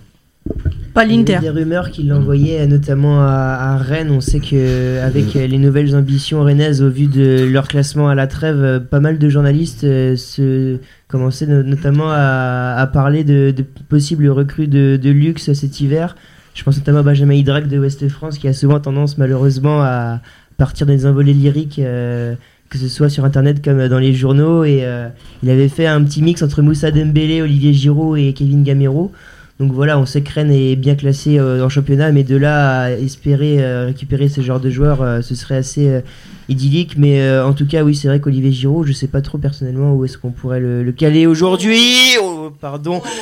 Oh là là. Je vais laisser Louis Ouais. commenter ça, c'était magnifique. Ouais, non, mais je sais pas si vous vous rappelez de, de Messi face à Boateng il y a quelques années du pied gauche, bah c'est la même chose. Kevin De Bruyne, cette fois à gauche du pied droit. Il est venu effacer, alors je sais pas si c'est Wan-Bissaka ou Lindelof qui est tombé littéralement sur son postérieur. Normalement, il se euh, ressemble pas trop. Et c'est sur un et c'est sur un tir en fait euh, bon euh, le, le gardien après euh, il manque une balle piquée pour faire exactement comme Messi. C'est le gardien qui va qui va la contrer. Et ça sera un but contre son camp. Euh, mais le but est le but est exceptionnel. Euh, Old Trafford est debout euh, pas trop. Parce qu'en fait euh, voilà euh, il y a 3-0 pour City et on approche de la mi-temps. Le- les jeux sont plus que plus que jamais faits Alors, on rappelle que c'est un match aller, il y aura une manche retour à jouer quand même. Hein. Mais bon, 3 buts à l'extérieur, ça risque d'être compliqué. Ouais, mais c'est vrai que je connais, euh, je connais une équipe qui a gagné à Old Trafford de, de plusieurs buts, euh, mais qui s'est fait remonter euh, au retour. Euh, Naomi, un commentaire? Non, non. Non, non, moi je vois de quoi tu parles. No non, non. comment. No comment. Non, bah du coup, on a, on n'a pas vu ce, ce but en ralenti, mais voilà. C'est un match assez, euh, assez électrique, assez passionnant. 40 minutes de jeu très exactement. Et corner encore une fois pour Manchester City qui en fait euh, concrétise littéralement toutes ses occasions. Euh, qui concrétise toutes littéralement ses occasions. On va partir à, à Auguste Delon. On va prendre l'avion et aller rejoindre Milan et Fabien. Effectivement, ici à Reims, 42e minute de jeu, donc euh, entre euh, Reims et Strasbourg, une première mi-temps plutôt décevante. On va pas se mentir, les équipes essayent de, de repartir de derrière, de construire, mais malheureusement beaucoup trop d'erreurs techniques dans, dans, les, dans les transmissions de balles, notamment dans les 30 derniers mètres. Là, on a vu beaucoup de tentatives des deux côtés, mais voilà, malheureusement beaucoup trop d'erreurs. Et voilà, un match donc assez décevant au niveau du, du niveau de jeu. Voilà, donc euh, 42e minute, euh, 0-0 ici. Auguste Delon a noté le premier carton jaune euh, du match euh, reçu par euh, Chaverlin, le Rémois, pour un tacle à retardement dans le rond central, euh, avec euh, le Stade de Reims, voilà, là, qui a encore essayé d'aller euh, chercher euh, la frappe, mais malheureusement repris par un défenseur strasbourgeois. 0-0, 43e minute de jeu. Euh, Fabien, c'est Chavalrin. Oui. C'est Et Chavalrin, Xavier Chavalrin. Je sais pas, Fabien, mais toi, ça me fait. Enfin, moi, ça me fait pas mal penser à un match de district. Peut-être pas quand même, on la un petit peu. Euh, les supporters, c'est vrai que le- les tribunes sont pas très très garnies. hein. Le, la tribune supérieure est complètement vide. Sinon, après, c'est plutôt bien garni. Mais là, vraiment, la, tribune basse, euh, voilà, on a vu des plans de la réalisation, notamment sur la mascotte du stade de Reims. Donc, euh, ça prouve tout la tension qu'il y a à Auguste Delaune dans cette compétition prestigieuse qu'est la Coupe de la Ligue BKT, remportée brillamment par le Racing l'année dernière. Je tiens à le signaler contre Guingamp. Donc, c'était à Pierre Mauroy à Lille, victoire au tir au but euh, 4 à 1. Donc, euh, voilà le, le Racing qui va tenter d'aller euh, d'aller euh, conserver sa, sa couronne au Stade de France. Euh, ça sera la date de la finale si je ne me Bah non, trompe pas. Stade le de France, du si c'est au 4, le 4 avril 2020 au Stade de France. euh, Ok. voilà. Euh, non pardon. Si, pour la bien. grande dernière de la Coupe de la Ligue. Malheureusement, la Coupe de la Ligue BKT quand même. Euh, Strasbourg quand même qui a remporté euh, trois Coupes de la Ligue 1997, 2005 et donc euh, 2019. Donc euh, voilà, nous sommes à la, la 44e minute de jeu et toujours 0-0 entre Reims et Strasbourg. Merci Fabien. Alors qu'on a vu, le, on a revu enfin le but euh, du côté de Manchester euh, United contre City. Si si, on l'a vu tout à l'heure le, le, le crochet de De Bruyne qui a effacé euh, son vis-à-vis sur une contre-attaque et c'est Ah, Andreas. Pereira. Kevin De Bruyne qui a envoyé Phil Jones à la retraite. Bon, on savait qu'il joue pas beaucoup, mais alors là, là, il l'a terminé. Là, c'est terminé. Hein. Phil Jones qui est tombé par terre, un peu comme Boateng contre Messi. Messi C'était avait euh, commencé. assez euh, incroyable. Et puis ensuite, Andreas Pereira qui a malencontreusement euh, détourné la balle euh, au fond de ses propres filets. Là, honnêtement, on peut vous le dire, c'est un massacre hein, ici à Old Trafford euh, City qui, qui, qui fait un festival face à son, son, rival euh, mancunien. On voit pas comment Manchester United pourrait revenir dans cette partie. 3-0, on approche de la mi-temps et c'est un, c'est un festival, c'est assez magnifique à voir, mais ça fait un peu peur du côté de United qui ne sait pas comment réagir. Je sais pas comment te. Qu'est-ce que tu, tu penses, Louis, mais c'est assez incroyable. là. Moi j'avais une autre métaphore, je trouve que là Phil Jones c'est comme face à un DS de Madame Damien Gaillard, il est il se relève pas et là on le voit il est toujours KO là. Donc euh, ah, vraiment c'est c'est assez impressionnant là mais non, C'est un chaos technique. C'est c'est un chaos technique non c'est c'est impressionnant parce que ce genre de geste à, à ce niveau-là c'est euh, On le revoit d'ailleurs là. On le revoit, hein, c'est magnifique. pourtant il avait il avait travaillé, il avait Un 3,5 dans le Et, et dans, dans le micro, Vivien, dans le micro, ce sera toujours mieux. il a travaillé, il a fait le nécessaire et pourtant voilà, il se retrouve là avec euh, avec un crochet euh, double phase en fait. Euh, Ah. Ouais, non, c'est magnifique. Et le jeu, le jeu qui continue, euh, peut-être le ballon dans la profondeur avec Manchester United, non, c'est récupéré par le gardien Citizens Claudio Bravo qui va, qui va pouvoir euh, dégager tranquillement le ballon. On approche des 45 minutes et de la mi-temps. Est-ce qu'il y aura un petit peu de temps additionnel? Ce n'est pas sûr. Peut-être que l'arbitre va stopper le massacre et renvoyer les 22 acteurs au vestiaire. Valou, la parole. Euh, non, bah sinon, euh, pourquoi il n'y a pas autant de buts à Delaune Ah, c'est un massacre, c'est un massacre, massacre également à Delaude, mais massacre contre le football où la mi-temps vient d'être sifflée par euh, Monsieur le Texier. Voilà, il y a un Rémois, euh, voilà, donc euh, tout le monde rentre au vestiaire, on arrête euh, là-dessus. Malheureusement, ça reprend dans un quart d'heure, hein, voilà. Donc pour euh, nos pla- le plaisir des yeux, vous n'avez pas les images, vous avez de la chance. Mais euh, en tout cas, voilà un match euh, bah, de coupe de la Ligue, hein, voilà. euh. Fabien, va falloir nous vendre un peu mieux ton club de gueule quand même. Mais St- Strasbourg, j'ai dit, Strasbourg qui essaye de construire, de, de passer par derrière avec tout le, le talent, le génie qu'on connaît de Thierry Loret, qui essaye de mettre des choses en place. Mais euh, voilà, On a quand malheureusement. même le euh, deuxième commentateur qui est pas vraiment d'accord avec ce constat. Bon. C'est- champêtre quoi. Il y a des longs Non, ballons. non, c'est- des- le football champagne. Ouais, voilà, des longs ballons, euh, des duels aériens, euh, des chandelles, euh, tout ce qu'on aime C'est vrai qu'il y y a- pour, euh, il y a beaucoup de, de, de contacts, hein, ça joue très très physique. On a vu euh, pas mal de fautes là, notamment des, des fautes à retardement par derrière, des, des duels aériens euh, qui ressemblent plus à des arrestations de la BAC en manif qu'à du football. Mais bon, voilà, donc euh, c'est c'est pas c'est pas du niveau de, de Manchester United contre Manchester City. Mais bon voilà, on va espérer euh, quelque chose d'un petit peu mieux en, en seconde période euh, ici donc euh, à Auguste Delaume où le score est nul et vierge à la mi-temps entre le Stade de Reims et le Racing Club de Strasbourg. Vous l'aurez compris sur Radio TTU, vous avez un match qui a peu de relief, vous cherchez comment le vendre à votre public, mettez-y Fabien au commentaire, il saura trouver les images et les métaphores pour y mettre du caractère. Voilà, Euh, bientôt la mi-temps aussi du côté d'Old Trafford, voilà c'est sifflé. C'est Le score. Il y a des yeux partout, ouais. C'est magnifique euh, ce que propose euh, le City de, de Pep Guardiola qui, qui atomise son rival euh, pour l'instant à la mi-temps et euh, City qui va tranquillement se qualifier pour, pour la finale de la Carabao Cup normalement, euh, Louis. Ouais, normalement, il, y a- il devrait pas y avoir de soucis. On voit Riyad Mahrez et Bernardo Silva qui rejoignent les vestiaires en rigolant comme si le match était terminé. Alors, on parlera de, de, de jeu effectué ou de manque de respect, mais chacun y fera son goût. Solskjaer qui va essayer de trouver quand même les mots à la mi-temps. Peut-être finalement qu'on pourrait espérer une deuxième mi-temps avec plus de, plus de relief du côté des Mancuniens, euh, des Reds. Non. Très bien, on passe la parole à. Pourquoi pas messieurs, la magie de la coupe Enfin, Ah ne compare pas la Coupe de France avec la Carabao Cup. hein. parce que ça reste un, un Manchester United, un Manchester City, ça ne se boude pas un choc comme ça en, avec euh, ces deux Big Six euh, du deux, deux clubs pardon membres du Big Six anglais. Avant avant la pause, on va rebondir sur une, euh, une annonce qui est tombée ce soir. C'était le trophée du Ballon d'Or africain qui a été logiquement remis à Sadio Mané. Évidemment, on avait parlé en long, en large et en travers de, du Ballon d'Or euh, le mois dernier, avec notamment le, le, le, le débat sur euh, la non-attribution du Ballon d'Or à, Sa- à Sadio Mané. Il est quand même récompensé. Euh, Peut-être qu'il y aurait quand même pu avoir euh, débat avec euh, Riyad Mahrez, euh, sur le, notamment sur la scène continentale euh, africaine. Ouais, avec Mohamed Salah peut-être éventuellement. Non, peut-être ouais, Pas sur cette année, je pense que Sadio Mané était largement. plus euh, Riyad Mahrez parce qu'il a gagné la Cannes, je pense. et Il a ça. fait une bonne saison avec City. Mais voilà, Sadio Mané était quand même bien au-dessus. Il a aussi atteint la finale avec le Sénégal.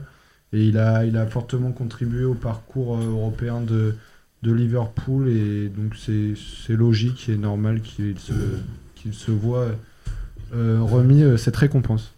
Voilà pour cette information de dernière minute. Ça va bientôt être la pause. C'est nous qui préférerait euh, taper la pause maintenant, revenir ensuite, ou alors est-ce qu'on continue un petit Alors, peu sur le marché des transferts? Sachant que moi, pendant la pause, je vous propose le meilleur du pire de 4-4-2 en 2019. De nous tous. Donc, euh, pour, euh, pour le quart d'heure de la mi-temps. Donc, comme vous voulez, est-ce que vous voulez vous faire massacrer maintenant ou est-ce qu'on attend deux minutes avant de se faire Il massacrer? faut peut-être faire la pause maintenant pour qu'on soit au retour des matchs. Eh ben, allez. Il est 21h49, on, bon, 21h50, on va dire qu'on va prendre une pause de 5 minutes. On va revenir pour les deuxièmes périodes euh, d'un match plein de suspense, Manchester United, Manchester City, et d'un match plein d'intensité entre Reims et Strasbourg. À tout à l'heure sur Radio TTU. Et ben, c'est parti pour le best-of.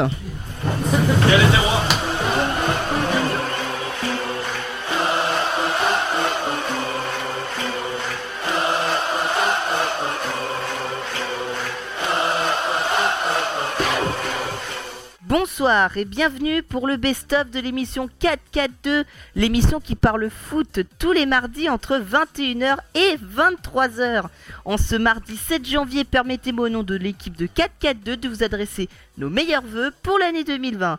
Et pour démarrer ce best-of, quelques extraits de ceux qui sont les fers de lance de l'émission et qui représentent le travail d'une équipe. Je veux bien sûr parler des présentateurs. Ce que je peux vous affirmer, c'est qu'ils nous ont offert des bons moments de radio, allant même jusqu'au fou rire. Voici un florilège de leurs meilleures performances. Bonsoir et bienvenue dans l'émission 442, l'émission qui parle foot. Au programme de la soirée, nous débattrons autour de la table de la liste des 23 bleus sélectionnés par Didier Deschamps pour affronter la Moldavie et l'Albanie et des qualifications pour l'Euro 2020. Nous reviendrons comme d'habitude sur les rencontres de Ligue 1 ce week-end et sur un bouillant OMOL. Nous terminerons comme chaque semaine par notre quiz traditionnel.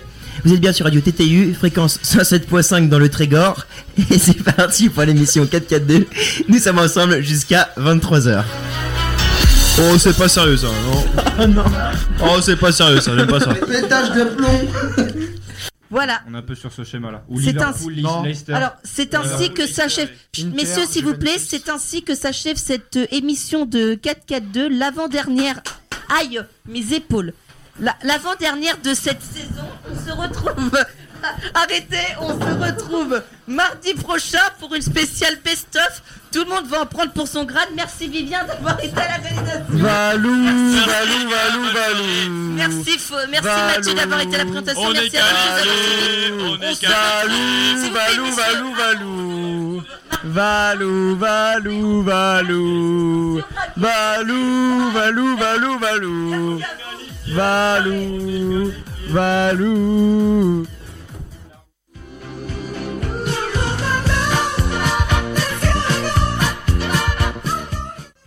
Cette année, 442 a eu l'honneur d'accueillir pour la première fois depuis la saison 2014-2015 une fille au sein des chroniqueurs. Ce qui marque souvent le mois d'octobre à 442, c'est l'arrivée des Giens et ils viennent déjà de rentrer dans la légende avec des perles dont eux seuls ont le secret. Promis, ils feront mieux la prochaine fois. Oui, ça bouge. Bonsoir à tous. Excusez-moi. euh, très fier d'être, euh, de faire partie de ce projet. C'est vrai, cette année, ça va être super. Mais là, déjà un but pour l'équipe de France face à face à la Slovaquie. Les espoirs qui ouvrent le score euh, par l'intermédiaire de Jeff Renadelaide, le Lyonnais, qui est venu, euh, qui est venu tromper le, le portier slovaque, le portier slovaquois.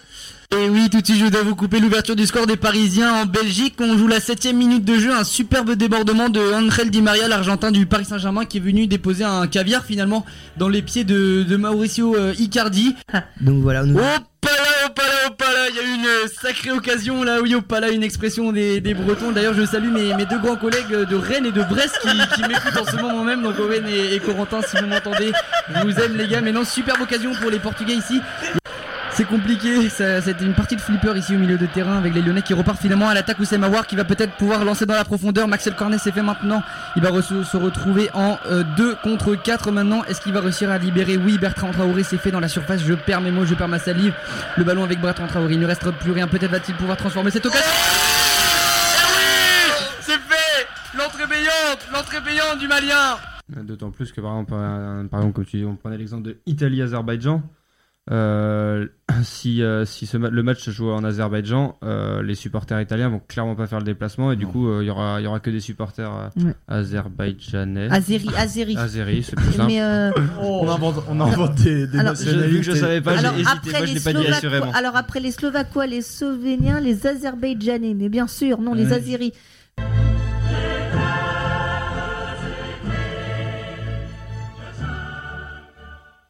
Vous le savez, dans 4-4-2, on parle de l'actualité foot, mais on vous fait suivre également des matchs en direct, et parmi eux, la Ligue des Champions, avec des moments plutôt cocasses et un commentateur nommé Louis Floch au top de sa forme.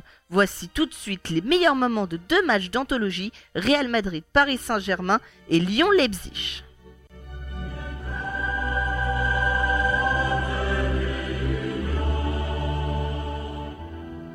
Attention Et la réduction du score Incroyable Et l'express cette réduction du score foulée. évidemment On n'aurait perdu que 30 secondes Deux avec des buts un. C'est exceptionnel Et ben dis donc il fallait vraiment pas être absent sur ces deux minutes qui ont suivi euh, Kylian Mbappé qui permet aux euh, Parisiens de revenir un petit peu dans ce match Et c'était un ballon euh, très très vite récupéré qui passé Thomas Meunier qui a centré, Varane et Oh, Courtois Thibaut Courtois, il s'est raté dans sa sortie. L'énorme boulette euh, des deux Oh, elle est Et contrée il y a- en et- et plus. Il y avait la main au préalable de, de Casemiro Notamment un doublé de Gonzalo Higuain. Peut-être la frappe, la deuxième frappe de Di Maria. Ah Qu'est-ce qui s'est passé? Oui, c'est c'est l'égalisation!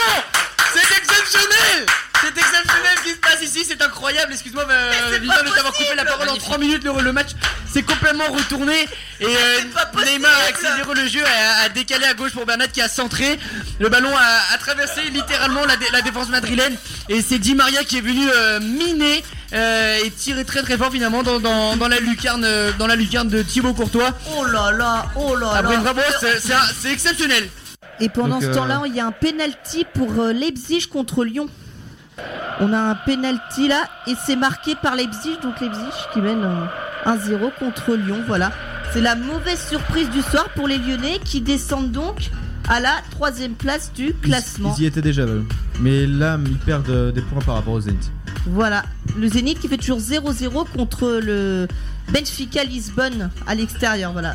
Donc ça commence mal donc pour Lyon. Et euh, Emile grosse- Forsberg qui marque le penalty. Eh oui, grosse déception pour les Lyonnais. euh, On, a, on est entièrement en train de voir avec Louis euh, pour, euh, pour faire le, le commentaire, mais voilà, ça commence mal pour Lyon.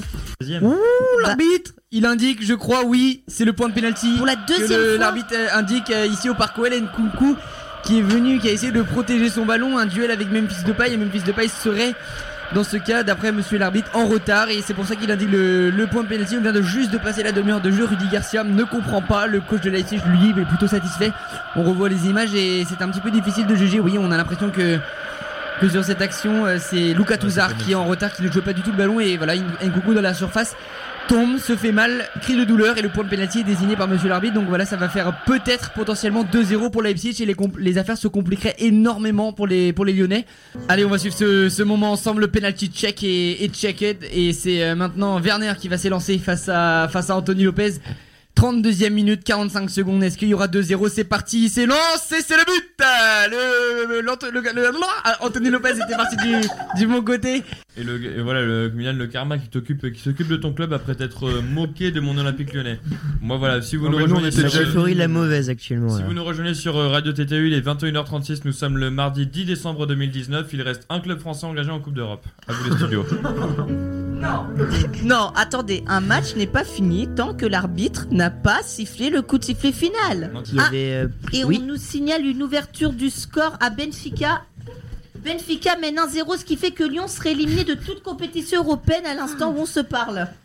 Ouh là là. Et le ballon qui va revenir peut-être avec, attention, avec Depay encore. Oh Légalisation de Memphis Depay Et qu'est-ce que je vous Et le 2 partout, voilà Et c'est fait, voilà, il suffit de le dire comme par hasard. Memphis Depay qui venait juste de rater son face-à-face et les- le parc Ouest qui est en folie. Autant, Et- que, autant que match euphorie, c'est magnifique. Deux partout, il reste Et- 8 minutes à jouer. Et qu'est-ce que je vous avais qualifié. Et qu'est-ce que je C'est vous du bon chibron ça T'as le micro là. Qu'est-ce que je vous Aïe Aïe Mathieu Aïe On termine euh, vite euh, à- au Parc Noël, Louis. Ouais, c'est terminé aussi, l'arbitre à l'instant qui vient de, qui vient de mettre euh, les trois coups de sifflet. Rudy Garcia qui. Et notre présentateur qui est tombé de sa chaise Rudy Garcia qui est très très très très heureux avec le, le point levé, le point brandi, il rugit. Il sait qu'il a la qualification, les Lyonnais sont, sont qualifiés, ils ont fait le nécessaire. Bravo à eux. Il est tombé de sa chaise, notre présentateur.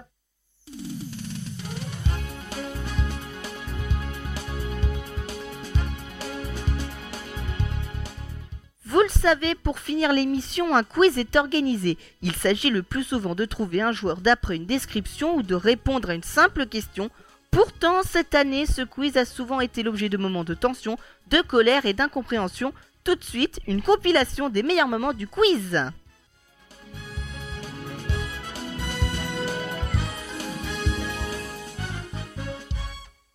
Mon premier qui suis-je? Il s'agit d'un milieu de terrain français, Euh, Sissoko Nabil Fekir. Espagnol. attends, attends, attends, attends. International euh, bien sûr euh, français qui a Matuidi Guendouzi. Attends qui a fait la, la Coupe du Monde.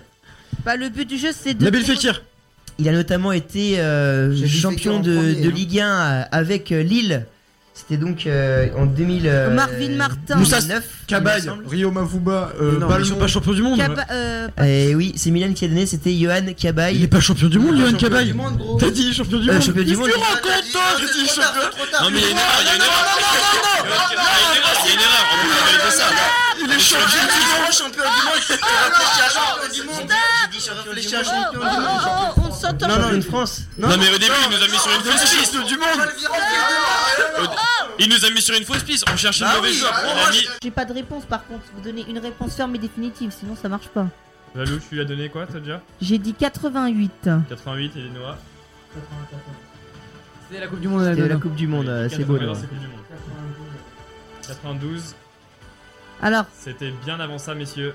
C'était en 68. 66. 68 La seule fois où l'Italie a remporté l'Euro, c'était en 68. Après l'Angleterre. Bah, du coup, je suis le plus près, donc euh, un point pour Louis. Non Moi, Oh, deux, mais un l'autre, demi. regarde, il essaie de truander un Popo, point. c'est- Qu'est-ce qu'on qu'est-ce qu'on Carrément fait là pas. C'est c'est le plus Non, près. mais Non, c'est on le donne plus pas de près. points, des points pour, pour toi. Mais euh, on a, on a Mathieu. toujours fait comme ça, c'est le- celui qui est le plus près. L'Autriche alors Ouais, c'est l'Autriche. Vous auriez pu. Bah oui, bah, moi- bah voilà. Bah, fallait rebondir. Moins un point pour, euh, pour Mathieu. Allez, moins, moins un point pour Mathieu. Voilà. Non, Bah je non. je l'ai Non, trouvé. pour- Toi, t'as ton point, mais moi, je. Si tu donnes un point à Valou sur ça, tu donnes un point pour moi aussi tout à l'heure. Non, ça va. non. Toi, non. Bien sûr que Moi si. si, moi je me suis trompé une fois, mais après j'ai donné la bonne réponse, ça avait été incapable de rebondir, c'est pas mon problème, next. Les téléphones posés sur le. Les téléphones à plat ventre sur la table. Vers l'infini et au-delà Pourquoi Valou Pourquoi tu fais ça Valou, faut, faut, faut se faire des limites. Ah, il est hein, comme moi, faut- il est content que Lyon. Pour quelle raison Valou, là, on va, on va te mettre ta piqûre et tout, tout, va bien, tout va bien se passer, Valou. Notamment à cause d'un CSC allemand qui étaient les quatre autres buteurs de l'OM. Sakai, Bounassar, Bounassar, et Payet. Alors il y a 1, Oh. 2, 3, 4 pour moi. Eh, Bah, j'en ai donné, j'en ai donné aussi. J'en ai dit un C'est quoi cette question là Arrêtez de vous battre, déjà c'est la première fois que je mets un point alors validez-moi un Bounassar, point moi. Payet. C'est trop, le bordel là. hein. Oui, non, mais qui j'ai a, dit Bounassar avant tout qui a complété en premier Bah, Mathieu, c'est d'avoir les 4. s'il C'est pas d'en avoir un. C'est trop Qui a compliqué complété là. en hein. premier C'était Milan. Bah oui, c'est. J'ai dit Bounassar après. Bah ouais, mais j'ai eu les Ouais, 4. j'ai- j'ai dit les Moi, quatre moi j'en prends un aussi s'il te plaît Maxime. je dis Maxime, ça je.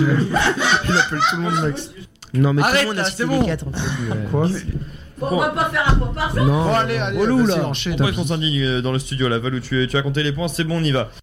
Nous cherchons un attaquant français cette fois-ci. Il est né le 22 juin 94 à Rissorangis dans l'Essonne. C'est un logo Jean-Kévin Augustin. Il fait 1m90 pour 86 kg. Il a été formé à Auxerre. Il joue 6 saisons pour le club. Pour 3 pour l'équipe réserve et 3 pour l'équipe professionnelle. Sébastien Haller. Maintenant, on cherche un défenseur qui est latéral droit ou qui peut aussi jouer ailier droit. Euh, Attal. Bah oui. Mais non, mais ça se fait pour. Mais non. Il dé-. Kevin Strootman. Et Milan s'énerve Attention mesdames et messieurs Ça fait 5 points là, Mathieu. 4. 5 sur 6 Waouh. Oh merde Donc il a démarré sa carrière au Sparta Rotterdam pour 3 saisons. Il est parti en prêt à Utrecht, puis il a signé 2 saisons à Eindhoven. Calme-toi, euh, Milan, s'il te Puis il plaît. est transféré 5 ne saisons à le l'AS. Roma et il joue actuellement à l'Olympique de Marseille de Madrid. Grosse. Grosse Tony Kroos. Nouveau qui suis Je suis un attaquant argentin. Né le Lotaro Martinez. Et bah il a trouvé Lotaro Martinez.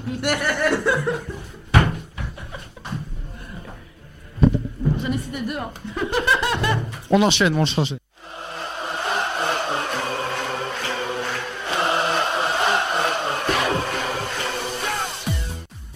Voilà, c'est ici que s'achève le best-of de 4-4-2. Merci à Maxime, Vivien, Mathieu, Noah, Naomi, Milan, Louis, Evan et Maël de nous avoir offert ces moments d'anthologie.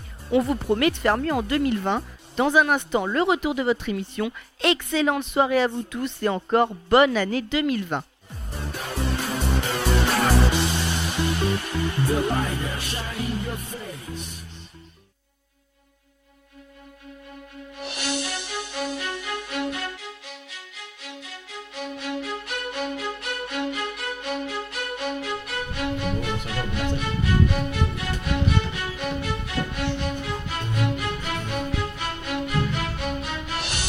C'est le Football, reprise de la première édition de la décennie 4-4-2 sur Radio TTU 107.5 dans le Trégor et Radio TTU.fr partout dans le monde sur Twitter, sur Facebook, sur les réseaux sociaux.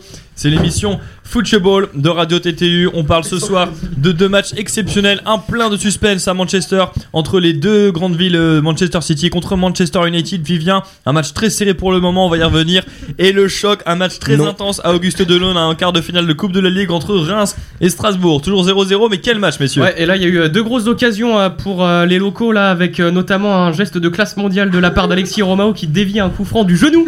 Euh, voilà le ballon directement capté par Camara, le portier alsacien là qui vient effectivement euphorie d'être euh, euh, de- il vient de s'illustrer euh, sur une superbe parade. Là il vient de s'étendre sur son côté droit bah, d'une petite manchette euh, pour aller euh, détourner ce ballon du cadre. Et Cafaro le Rémois là, a pris un coup.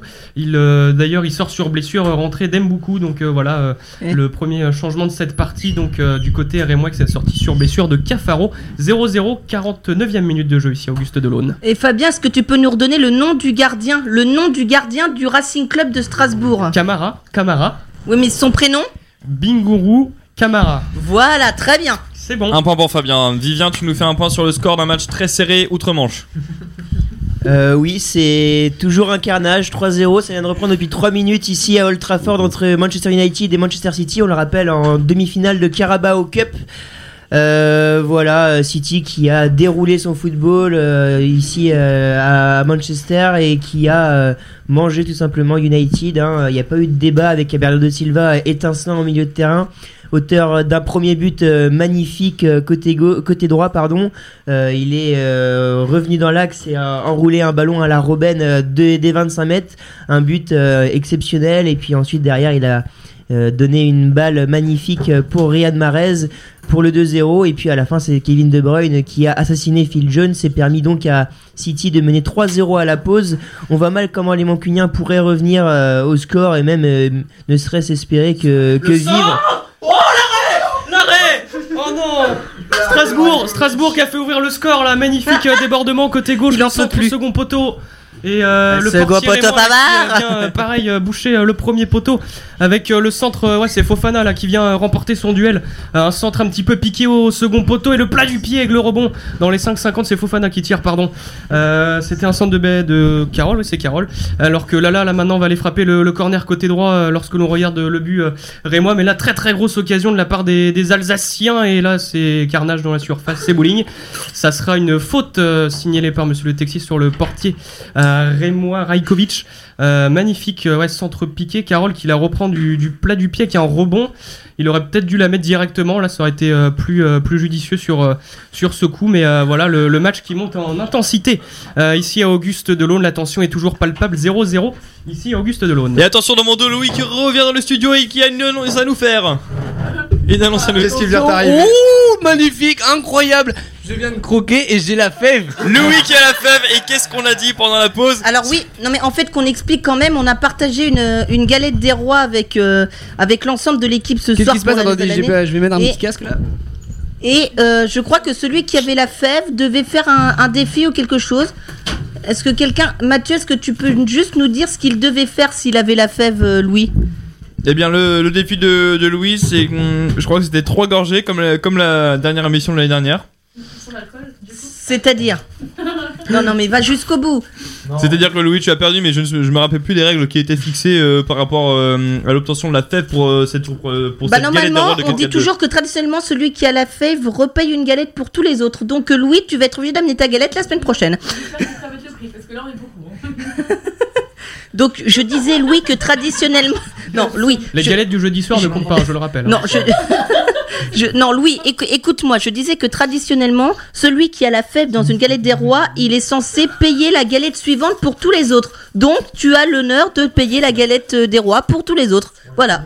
Evan, je vais essayer, euh, je vais te laisser mettre euh, la, la couronne à ton voisin de gauche. Ah, Attendez, on peut le faire en musique Si tu veux, Valou. Attendez.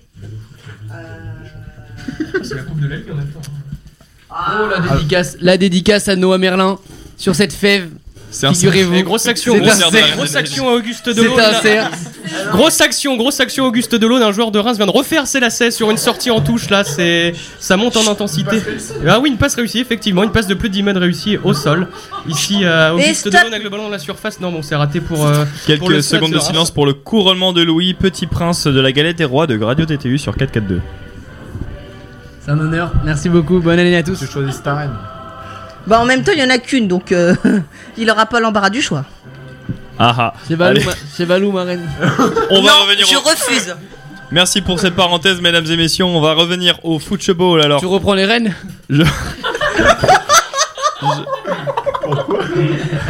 Non, alors là, j'ai pas les mots. Donc Louis, tu sais ce que tu mérites? Tu mérites de sortir de ce studio. Bon, alors, De toute façon, re- t'as réussi ta soirée, t'as t'as eu la fête, bravo Louis. reprenons quand même le cours de l'émission. Mathieu, on finit sur les transferts parce qu'on avait deux, trois autres transferts à parler, dont j'ai noté, moi, euh, Thomas Lemar qui est poussé vers la sortie de l'Atlético de Madrid, Tottenham et, et Arsenal qui seraient sur le coup pour le recruter. Oui, c'est ça, Valou. euh, C'est l'un des transferts euh, dont on va parler ce soir. Euh, Tottenham qui a déjà recruté pas mal de joueurs au dernier mercato, avec euh, notamment Dombele au milieu de terrain, Lo Celso aussi, et Thomas Lemar qui pourrait s'ajouter sur les ailes. On sait que sur euh, les, les côtés à Non, Tottenham, on a parfois. L'occasion strasbourgeoise, je vous coupe. euh, l'occasion strasbourgeoise dans les 5 mètres 50 avec ce centre à York qui a voulu prendre le ballon qui s'est fait mal. Il s'est pris une béquille sur le, sur le côté, mais il y aura. Ouais, il reste par terre dans la surface. Il y a eu un contact, en tout cas, ça c'est sûr, dans les, dans les 5 mètres 50 Rémois. Le centre qui venait de, de la droite et Ajorc qui a peut-être été gêné. Monsieur le Texier euh, vient euh, autour de, de l'attaquant alsacien. On va voir le ralenti là, ce centre euh, de la go. Non, ouais, il y a un petit contact La après. vidéo peut-être va être On va voir utilisée. ça, parce que, parce que je rappelle que la, la vidéo vient de- d'entrer dans les quarts de finale euh, de cette euh, Coupe Chouette. de la Ligue. Il y a un contact euh, là. Bah, une, une- une reprise de volée de Dizassi dans, dans le flanc d'Ajorc. Il a complètement raté le ballon et vient frapper euh, le- l'attaquant, mais a priori, Bah, ça arrive, n'est hein. pas demandé. Donc, euh, Non, non, il y le jeu continue. le jeu continue. euh, 0-0, euh, 55e Ok. minute de jeu. Ok pour un Strasbourg, donc on parlait de, du transfert éventuel de Thomas Lemar, on parlait de l'arrivée de Cavani à Atletico, mais un joueur là-bas qui a besoin de temps de jeu, c'est bien sûr le milieu latéral français qui a été champion de France avec Monaco, qui a participé à la Coupe du Monde avec l'équipe de France en tant que remplaçant. Là, s'il veut, s'il veut participer à l'Euro euh, pour la première fois de sa carrière, il va falloir peut-être changer de club. Qu'est-ce que vous verriez comme destin à Thomas Lemar, messieurs dames? Alors je ne sais pas. Alors sachant comme je le disais, comme j'ai noté, c'est difficile. Hein. Thomas Lemar, euh, il est arrivé, il est arrivé à l'Atlético. euh, je regardais encore des vidéos euh, de lui quand il était à Monaco. C'était un, un crack, un, un avenir du football français. Il s'est un petit peu éteint à, Atlético. Il s'est pas totalement affirmé. Alors c'est sûr qu'il a toujours ce potentiel. Il est encore jeune. Thomas Lemar, si je ne m'abuse, il doit avoir 24 ou 25 ans. C'est à peu près ça, je pense. hein. Vivien me, me confirme dans mon œil gauche. Mais non, non, je rebondir à Lyon par exemple. Qu'est-ce que vous en pensez? Moi, c'est un oui. Voilà, ouvrons le débat. Thomas Lemar à Lyon, c'est vrai que c'est un joueur euh, qui peut jouer sur un côté. Et Lyon a besoin de bons centreurs. Lyon a besoin d'ailier. Lemar, c'est plutôt un milieu latéral, mais il y a besoin de genre de côté. Autre, autre avis sur euh, Lemar à Lyon? Euh, je pense que pour Lyon, c'est compliqué financièrement de le faire parce que Thomas Lemar a un très gros salaire à l'Atlético de Madrid et à moins que sur un prêt où l'Atlético Jean-Michel sortait sous. Ou à moins que Intervention très très pertinente de Valentin Van ou à moins que Valou, l'Atlético prenne euh, en, en charge le salaire. Mais ça me paraît compliqué. Par contre, j'ai vu des pistes comme euh, Tottenham par exemple qui me paraît plus pertinent pour quelqu'un comme Thomas Lemar ou euh, sur le front de l'attaque qui En peut cas de départ d'Eriksen aussi. en cas de départ d'Eriksson, voilà, pour reprendre un peu, pour être un peu le maître à jouer de, de ces Spurs, je trouve que ce serait pas forcément une mauvaise idée pour, pour l'équipe de Mourinho. Mon micro qui m'échappe. Sur le, le plan sportif, après, euh, Thomas Lemar à Lyon, ça vous paraît intéressant pour le joueur et pour le club? Bah, complètement, je pense que ce serait parfaitement le club qui pourrait le, le relancer en sachant qu'il est adepte de la Ligue 1. À Monaco, il s'est imposé, il connaît bien le championnat. Euh, Lyon a besoin d'un joueur de, un peu à son profil, un maître du jeu, un peu à la Jeff Renadelaïde hein, euh, depuis le début de saison. Euh, il est même plus expérimenté et euh, il peut apporter beaucoup de choses à Lyon. Et euh, bah oui, clairement, euh, comme disait Louis, je pense que ce serait la distinction parfaite euh, comme pour les marques et, et pour Lyon. Et donc, euh, sous la forme de prêt, ça peut être euh, envisageable. Peut-être. Bah, ouais. Comme prêt, oui, puisque je pense que Thomas Lemar, même s'il fait des mauvaises performances en ce moment, ça reste un, un, bah, un prix à à mettre. hein. Thomas Lemar, je pense que c'est pas, on peut pas parler en dessous de 40 millions d'euros aujourd'hui, donc euh, Lyon serait incapable, je pense aujourd'hui, de payer une telle somme, surtout à un mercato hivernal. Très bien, qu'est-ce qui se passe J'entends en glousser à ma droite euh, du côté de Reims. Euh, bah c'est oh là là il y a encore ouais bon bah là c'est du c'est du on parlait de top 14 dans Panorama Sport là on en a l'illustration avec euh, deux fautes euh, deux grosses fautes des Rémois des fautes à retardement. Il y en a une euh, comme l'indique monsieur le Texier euh, là dans le dans le camp euh, alsacien. Et euh, donc monsieur le Texier qui a logiquement laissé l'avantage c'est Mbunku là qui a été coupable de cette faute. Monsieur le Texier qui a laissé l'avantage pour euh, les Strasbourgeois et donc à une vingtaine euh, oh là là la grosse semelle. Euh, et je veux pas dire, mais ça, ça ouais, vous ouais.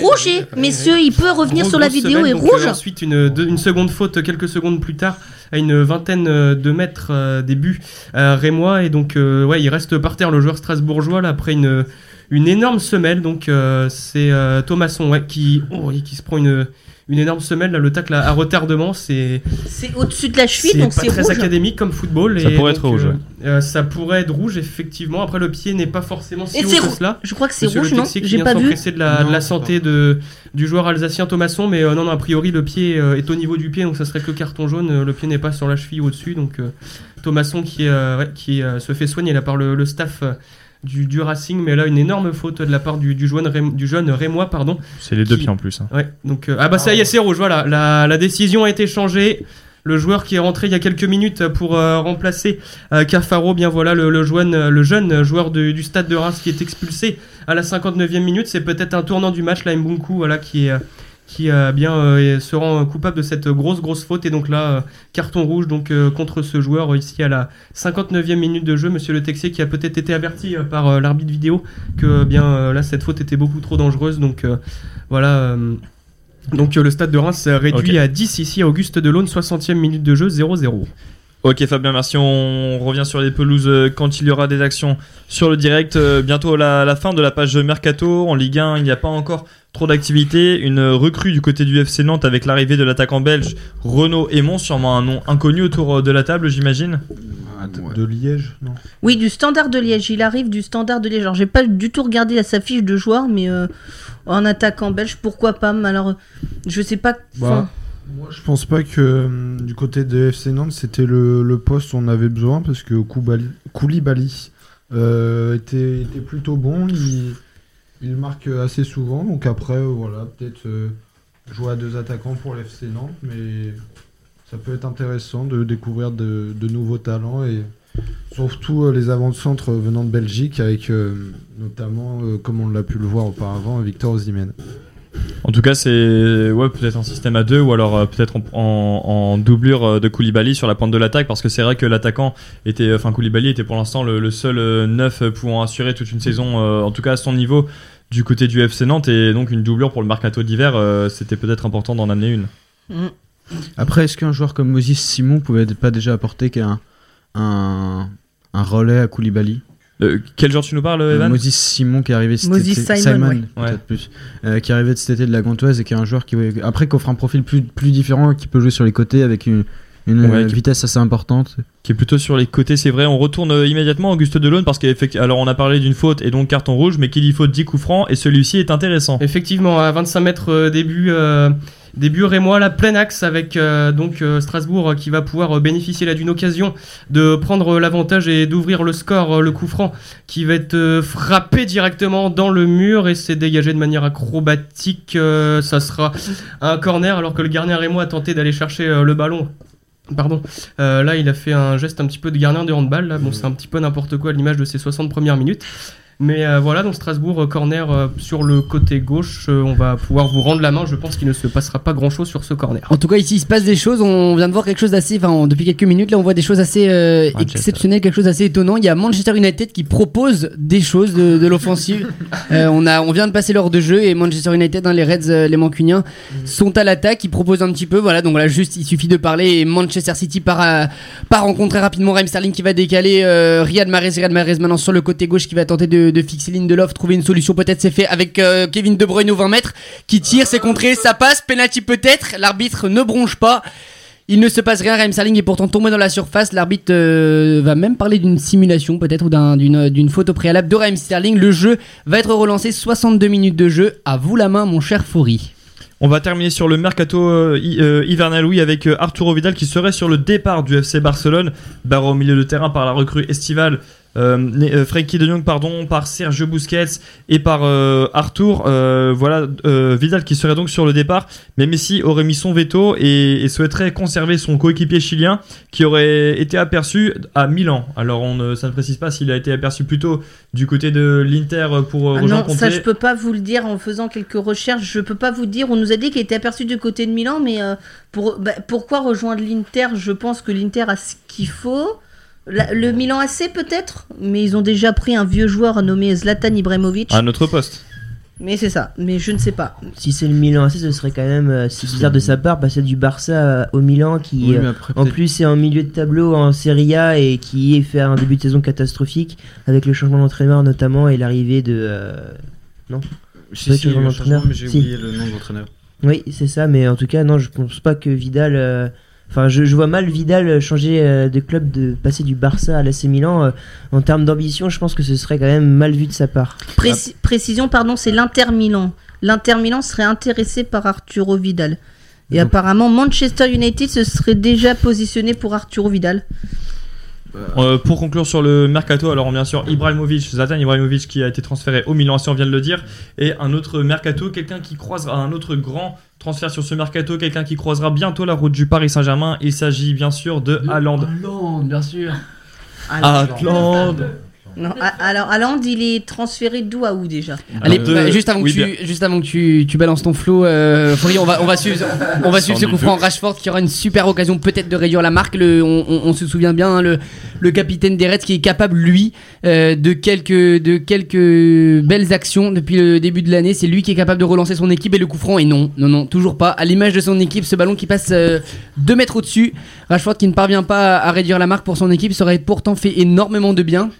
Et Ole Gunnar Solskjaer, le- l'entraîneur de, Manchester United, justement, qui va, qui va faire un changement, le premier changement de cette partie. Alors, qui va sortir? On va voir. On voit qu'il donne les, les, les conseils à, à son jeune, à, son, à son jeune joueur. Et c'est la sortie de Lindelof. Lindelof qui a fait un. Non, James, excusez-moi. James qui a, fait un, qui a pas fait forcément un très bon match. hein. Il était aligné en, en défense. Donc voilà, il a, pas, il a pas assuré très très bien son match. Et c'est le jeune Gomez qui rentre du côté de Manchester United, peut-être pour apporter du 109 à cette équipe. Le flow sans doute, bah oui je l'ai le flow, je l'ai le flow facile moi. On va parler donc euh, du oui du transfert bien sûr de Erwin Haaland, la sensation de la saison qui avait marqué plus de buts qu'il n'avait joué de matchs cette saison en Ligue des Champions. Il va donc participer à la deuxième euh, phase de la compétition du côté de Dortmund. Messieurs, que, mais, mesdames, messieurs, est-ce que vous êtes surpris de, de ce transfert Haaland Est-ce que vous le voyez plutôt aller à Leipzig après avoir fait Salzbourg? Est-ce que vous le voyez plutôt aller du côté de l'Angleterre? Le voici à Dortmund. Quelles sont vos réactions? Bah, moi, je le voyais très bien aller à Dortmund. D'ailleurs, je crois que quand on en avait parlé, c'était un des Ouais. clubs que je mettais dans les favoris pour recruter Haaland. Parce qu'il a un profil de joueur qui euh, va peut-être passer que un moment, si c'est le crack annoncé, il va peut-être passer que un moment à Dortmund, mais je trouve qu'en Europe, c'est un des clubs qui fait le mieux la transition entre euh, des clubs, euh, on va dire encore de seconde zone, comme bah pas de seconde zone, mais Entre les outsiders et les cadors c'est ça, qui est pas qui est pas encore dans le gratin européen. Et euh, justement les cadors, euh, donc le Big Four en Angleterre ou Real, Barça, Paris, bref, ceux qu'on retrouve au mois de février en Ligue des Champions.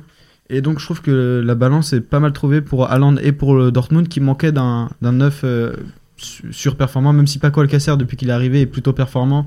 Et on parle du départ de Paco Alcacer, euh, Ivan. C'est ça aussi. Bah justement, avec la- l'arrivée d'Er- d'Erving Haaland, euh, l'avenir de, de Paco Alcacer s'assombrit un peu du côté, du côté de la roue. Euh, donc oui, Erving, Erling, Erving, Er- Erving Haaland. Erving, c'est ça. Euh, a une possibilité de, de s'imposer euh, à Dortmund comme un peu l'a fait Lewandowski il y a une dizaine d'années. Je pense que c'est un bon club pour lui, pour progresser et pour euh, apporter des résultats sportifs à Dortmund.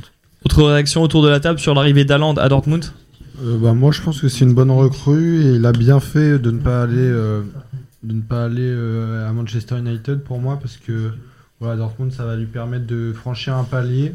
Je pense qu'il sera normalement titulaire malgré le bon début de saison de Paco Alcacer.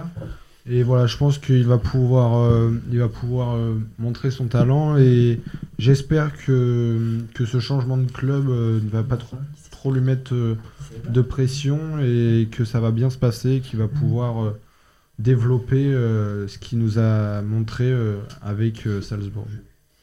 Voilà pour Erwin Haaland. On va maintenant passer à la plus belle des compétitions de l'Hexagone, La Coupe de la à la Coupe de France. Euh, oui. tu lances la musique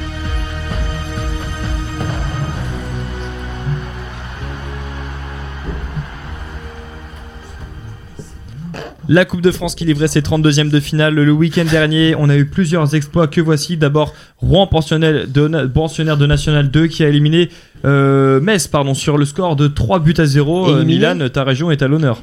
Ah oui, euh, les, équipes normandes ont ont fait un beau parcours en Coupe de France avec euh, cette euh, gifle infligée au FC Metz euh, 3-0. Est-ce que Et, Metz euh, a encore le City professionnel d'ailleurs après ce match ou pas là Ah, ça, se pose, pas pose la sûr, hein. question. Normalement, oui. Parce Ouais. que, euh, en plus, euh, le FC Metz avait aligné euh, l'équipe euh, type. Et donc, euh, ouais, voilà, 4 divisions d'écart, 3-0. Et ensuite, autre équipe normande, euh, Dieppe, qui s'est fait éliminer par Angers euh, 3-1. Oui, il y en a euh, une troisième, hein, dont on parle pas, mais c'est Gonfreville-Lorcher qui a éliminé Saint-Brieuc au tir au but en 32e de finale. Un but partout à la fin des 120 minutes. Ouais, c'est malheureux Saint-Brieuc qui est assez décevant d'ailleurs. Saint-Brieuc qui avait une division de, de plus que Gonfreville et qui jouait à domicile. Donc c'était vraiment l'occasion pour les, les Briochins, euh, les costarmoricains de, de passer en 16e de finale. Et bien malheureusement, euh, bah, le parcours s'arrête là pour euh, les Bretons qui sont donc éliminés en 32e de finale à domicile après un match assez terne. euh, J'ai l'impression, euh, Valou. Je sais que tu as suivi le match. Donc, Alors euh, j'ai regardé, enfin c'est vrai que c'était pauvre en occasion. Ils ont ouvert le score sur penalty, les Briochins, donc un penalty tout à fait valable. Euh, mais ils ont été, ils se, ils se sont fait rattraper à la 89e. Donc scénario très cruel, rattrapé à la 89e par euh, Gonfreville et puis bah derrière il s'est rien passé avant les tirs au but et puis bah le gardien de Gonfreville a été tout simplement énorme au tir au but. hein. Il en a sorti deux, donc euh, C'est vrai, mais c'est dommage pour, euh, pour Saint-Brieuc. Euh, on sait en plus qu'il y a une équipe expérimentée. Hein. Saint-Brieuc est une équipe qui récupère beaucoup de- d'anciens euh, jeunes des centres de formation de clubs professionnels. Je pense notamment euh, à, à la fratrie Allais, comme Zana Allais qui avait joué au Stade Rennais à l'époque et également à, à Ajaccio. Donc voilà, c'est c'est dommage pour ce club qui joue toujours la montée en National 1 d'ailleurs. Mais euh, j'espère que ça ne va pas leur, euh, leur couper euh, un élan, puisqu'on sait que la Coupe de France leur avait permis de, de lancer des séries en première partie de championnat. C'est ça. Élimination donc pour le Stade pour, euh, Briochin en club normand. On a aussi Grandville qui l'a emporté sur la pelouse de Versailles. Ouais, deux buts à un. Louis, vas-y. Non, non, excuse-moi, je voulais juste finir avec Rouen là. Et faut quand même noter, là, ils sont, ils sont premiers de. Ils, ils- sont premiers de leur championnat en, en- en national euh, en national 2 ils sont bien en, en ancienne CFA ils sont premiers de leur championnat donc euh, potentiel euh, promu en, national 1 la, la saison prochaine ce qui rapprochera encore plus de la Ligue 1 sans, sans imaginer qu'ils y parviendront hein. mais c'est pour dire quand même que c'est une bonne équipe qui, qui, qui, euh, qui surfe sur une bonne vague de résultats. Donc voilà. Et contrairement à Metz qui ce n'est pas du tout le cas en Ligue 1 Une petite euh, précision, donc euh, il existe Queville euh, qui avait fait une épopée en 2012 avec, euh, en Coupe de France avec sa défaite en finale face à Lyon. Rouen, donc, qui a créé l'exploit euh, face à Metz lundi. Et, Queville Et la réduction du score de Manchester United, il est signé par le capitaine justement des Red Devils ce soir, c'est Marcus Rashford. Euh, voilà, une petite réaction de United, on l'attendait ce but parce que c'est vrai que euh, les joueurs de Gunnar Solskjaer avaient démarré la seconde période avec plus d'intention. Et donc là, sur une récupération de balle au milieu de terrain, c'est Mason Greenwood, le jeune talent mancunien qui envoie dans la profondeur Marcus Rashford après son bel appel côté droit.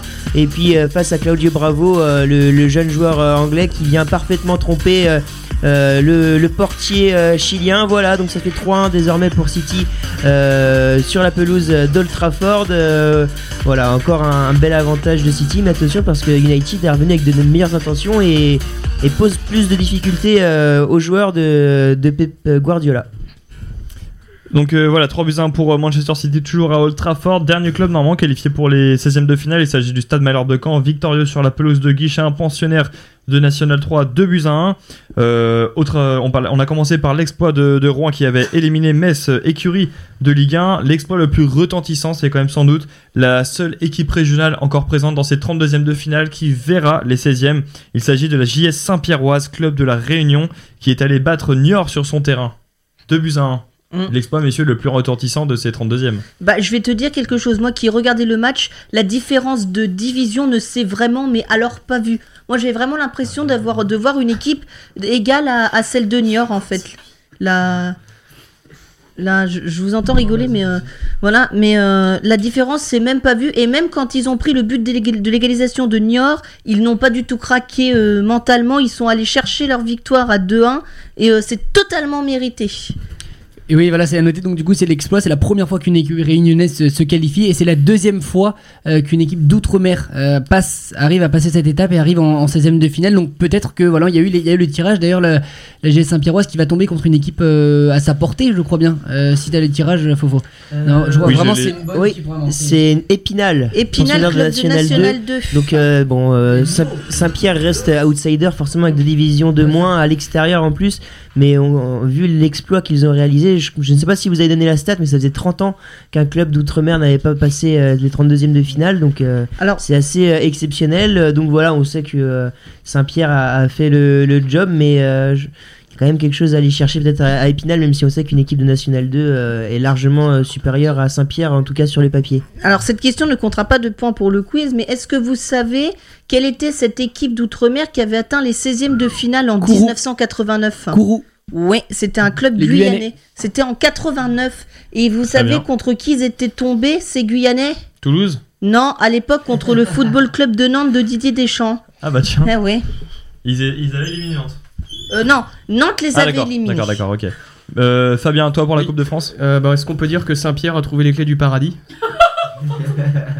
Non, pour cette blague, Fabien, tu sors. Tout de suite. Deux minutes de suspension pour le commentateur Non, de Reims-Strasbourg. Personne va vouloir euh, s'infliger ça, quoi. Même Milan, il, Ah, bah, je regarde plus le match là, c'est vraiment. Fabien qui essaie de sortir de ce match coûte que coûte, euh, peu importe la qualité de la blague. Je, Ouais. pleure, je pleure du sang là en voyant euh, la qualité de jeu proposée par les deux équipes, c'est vraiment très médiocre et je pense euh, que ça pourrait être nominé comme euh, le pire match de l'année. Commenté 2020. par euh, de, de l'histoire sur 4-4-2. Voilà, on va, on va continuer sur la Coupe de France. De, la logique, cette fois, a été respectée euh, entre Saint-Privé-Saint-Hilaire et le Toulouse Football Club. Victoire logique du club pensionnaire de National 2 qui n'a laissé aucune chance à son adversaire de Ligue 1. Antoine Comboré, limogé du TFC. Voilà. Comboiré qui après le match euh, aura dit après une dixième défaite consécutive on a fait le match qu'il fallait merci. On ne méritait pas de perdre. Non, mais en même temps, ils sont tombés dans le, dans le piège. Et ce qui est cruel, c'est qu'ils prennent quand même un but à la 96e, dans le bout du bout du bout du bout du bout du temps additionnel. C'est quand même dommage. C'est, on rigolait bien sûr, c'est encore une fois la magie de la Coupe de France. Maintenant, les, les, aucun, euh, on peut dire qu'aucun grand club de Ligue 1 n'est, n'est passé à la trappe. Brest, quand même. Non, non. alors non, Alors, Je non, voulais, je Brest- voulais pas en parler forcément, mais je, je suis ouvert aux questions. Non, alors, euh, comment, euh, eh ben, on va poser la question à Louis, comment tu expliques la défaite du stade brestois contre Lorient? Est-ce que Lorient avait plus envie que Brest? Euh, Lorient avait plus envie. Lorient a globalement mérité sa victoire. Après, c'est vraiment c'est c'est difficile quand même en, en Coupe de France. On sait que bon Brest est encore présent en Ligue 1 et encore présent euh, forcément en Coupe de la Ligue aussi.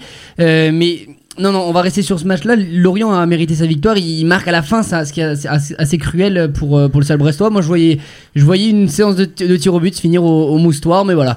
Je, c'est plus une déception euh, par rapport à la, par rapport à mon amour pour le Stade Brestois que, euh, que voilà. Non, non, je, je vais pas, je vais pas du tout critiquer cette équipe de Laurent qui a fait le match qu'il fallait. Euh, Pellissier a très très bien joué. Contre Dalloglio, c'était aussi un choc de, de bons entraîneurs de, de bons entraîneurs de Ligue 1. Donc voilà, on tout le respect pour pour Lorient, mais voilà, c'est dommage, c'est juste voilà. C'était un, beau match quand même, c'était un match agréable à voir avec des équipes qui essayaient de jouer. euh, euh, voilà, donc euh, Ouais, c'est plus intéressant déjà que ce soir. en Avec même temps, c'est qui, était au commentaire euh, Fabien Bah, sur France Télévisions, on a eu euh, l'honneur et le privilège d'avoir la paire Thierry Adam, Stéphane Guivarch. Donc Voilà. voilà, donc un grand moment de football encore une fois. Oui, Thierry Adam, effectivement. Mm. Oui, Donc, Thierry euh, Adam. Non, mais en vrai, c'était un match assez plaisant à voir. Exactement, Euh, ouais, les, y a- les équipes qui essayaient de construire quand même, là, ça balançait pas comme ce soir. euh, Ah. avec euh, voilà, donc des longs ballons. Voilà, on va voilà. Mais mais c'est du Stade Fa- Fabien, c'est Oui, pas, c'est pas Strasbourg. Ouais, mais comme à Strasbourg était champion de France en 1979 quand même. hein, euh, Enfin, ça remonte, hein.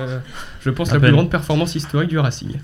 À peine Brest qui n'a pas réussi à accrocher les tirs au but, au contraire euh, du Stade Rennais qui a finalement passé par, les, par cette séance euh, ô combien stressante. Euh, Vivien, euh, Rennes va continuer, finalement continuer son parcours. Ouais, et puis bah on va continuer de le dire. En 2019, on a passé notre temps à le dire. En 2020, on va sûrement continuer. Mais Kamavinga a, a encore été étincelant. J'ai plus les mots parce que plus ça va et au fur et à mesure des matchs, euh, il, il gagne encore en expérience et et il continue de nous impressionner parce que c'est vrai que euh, il a encore fait un match contre contre Amiens euh, offensivement. Plus ça va et plus il s'affirme, plus il prend euh, des initiatives offensivement et euh, on l'a encore vu euh, face à Amiens. Alors euh, Rennes par contre a beaucoup vendangé devant. Rennes a surdominé le match et a été incapable de terminer ses actions, ce qui fait que le match est allé au, tir au but, une séance de tir au but d'ailleurs haletante, hein, comme l'an dernier contre Brest entre deuxième de finale également. Ouais, Rennes qui aura raté deux tirs au but et qui aurait été deux fois derrière avant que Amiens n'en rate trois finalement, il me semble. Euh, donc voilà, euh, encore une, des tirs au but haletants, mais Rennes Ouais. mérite sa qualification.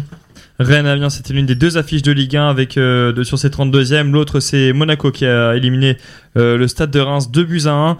Euh, on va donc euh, faire un tour sur les scores des, des grandes écuries de Ligue 1. La plus grande victoire est revenue à l'Olympique Lyonnais, 7 buts à 0 sur la pelouse du voisin et club partenaire euh, Bourg-en-Bresse. Victoire 7 buts à 0 avec notamment le premier but en professionnel de Ryan Cherki, plus jeune buteur de l'histoire de l'Olympique Lyonnais. Pas de difficulté pour le Paris Saint-Germain, vainqueur dimanche soir de l'Inas Montlhéry, club de R1, 6 buts à 0. Et, en Ouais. par- et en parlant de Lila Montlhéry, d'ailleurs, le PSG a fait un super geste auprès du staff et des joueurs de l'INA. Ils sont invités en carré VIP demain au Parc des Princes à aller voir euh, Paris Saint-Germain et Saint-Etienne demain. Tous les joueurs et tout le staff de l'équipe, voilà. Contrairement à, à Marseille et Lille, j'ai appris ça aussi, qu'ils n'avaient pas donné leur part euh, à leurs adversaires. Alors, on rappelle que donner sa part en. Coupe de France n'est Enfin, C'est pas- pas obligatoire, c'est pas écrit dans le règlement de la compétition, mais c'est une tradition. Pour moi, oui, voilà, c'est puis c'est aussi important euh, pour les clubs amateurs, ça, ça leur permet de, de se développer, de construire de nouvelles infrastructures, alors que je pense pas que Lille et Marseille euh, feront une, et Nîmes aussi feront Mm. une grande utilité. D'ailleurs, euh, Jacques Henriero a, a, a dit euh, qu'il qu'il n'avait pas, qu'il n'avait pas donné donc ses recettes pour pouvoir rembourser le déplacement. Autant dire que bon. euh, Bah, après, Trélissac, c'est quand même un club de National 2, donc c'est pas si amateur que ça. Encore, ça aurait été un club de régional, oui, mais bon, là, c'est quand même un club d'N2, même si je, je suis pas d'accord avec la décision, mais enfin, c'est pas non plus. euh, Oui, mais c'était 65 000 euros, c'est quand même euh, énorme pour un Ah club oui, non, mais je suis d'accord, mais enfin après on dit c'est un club amateur, c'est quand même du semi-pro en National 2. T'as quand même des, il y a le président euh, du Trélissac qui était invité dans l'équipe du soir hier. Il y a quand même des joueurs qui sont en contrat fédéraux, donc c'est quand même un club qui a des moyens. Même si c'est vrai que c'est plus le geste et euh, l'image du club là qu'on prend un coup de la part de Jacques Mm. Henriero. Quoi. Enfin, Mais c'est sûr, bah, de toute façon, à, à- à l'échelle des deux clubs, 65 000 euros pour Marseille, c'est c'est que rien, dalle, et pour. Trélissac, ça, ça reste quand même une belle somme. Ah, c'est ça, c'est plus. Enfin, je parlais juste du fait que ce soit pas un club qui est forcément amateur, euh, qui est quand même assez développé. quoi. C'est vrai que par rapport à des clubs de régional, par exemple, c'est vrai que là, ça aurait été, enfin, ça aurait été plus honteux de pas laisser euh, la part de la recette. Trissa donc éliminé par l'Olympique de Marseille euh, au tir au but avec euh, Johan Pelé encore décisif euh, dans cette épreuve pour euh, les Olympiens. Euh, dernier euh, club euh, dont il fallait mentionner le résultat, enfin en, notable, c'est Lille qui a, qui battu rend l'étape pensionnaire de National 3, 3 buts à 2 en faveur du LOSC dans un match finalement assez serré dimanche. Un autre score notable, c'est la, sortie du petit pousset de ses 32e de finale qui avait éliminé Auxerre, souvenez-vous, lors du 8 tour, Hambourg au pen- pensionnaire de Régional 3. Donc ça c'était vraiment le plus petit club qui est tombé face à Prix-les-Mézières, club de National 3. 3 buts à 0. On, on ne va pas évoquer le, tous les scores dans le détail, mais, pardon, mon micro, mais plutôt s'intéresser donc aux affiches maintenant de ces 16e de finale. Messieurs, que, que, vous, que vous font penser ces, ces affiches maintenant? Bah, Il y a beaucoup, peut se qualifier. Il y a beaucoup d'affiches entre L1. C'est normal parce que euh, on rappelle qu'il y a 16 qualifiés, 16 clubs de Ligue 1 qualifiés, seulement 4 éliminés. Il y en avait forcément obligatoirement deux dans les deux duels de Ligue 1 et il y en a eu deux autres, donc Metz et puis euh, Toulouse qui se sont fait éliminer. Donc on a 16 clubs de Ligue 1 et donc on se retrouve avec des duels en Ligue 1 comme Nantes Olympique Lyonnais. Euh, cher Mathieu, je sais pas ce qui t'inspire ce match. ça, ça, ça me rappelle le triplé de Vincent Bessa à la Beaujoire contre, euh, dans un ancien match de Coupe de France où Nantes avait éliminé logiquement l'Olympique lyonnais. J'espère euh, voir Lyon quand même euh, réaliser une, euh, un 16e un peu plus brillant. Voilà, il y aura Dijon contre Nîmes. Le Stade Rennais va se déplacer chez un club de À National 3. Marseille, À donc, l'Atlético euh, Marseille. Ouais. Rennes va jouer euh, contre, euh, en, en moins d'une semaine contre deux euh, clubs euh, de Marseille, à savoir euh, l'OM vendredi et donc euh, Atlético Marseille euh, la semaine, euh, la semaine euh, prochaine. C'est ça. Euh, voilà, mais à noter euh, notamment dans ces 16 de finale euh, de Coupe de France qu'il y aura 13 équipes amateurs, ce qui est assez énorme.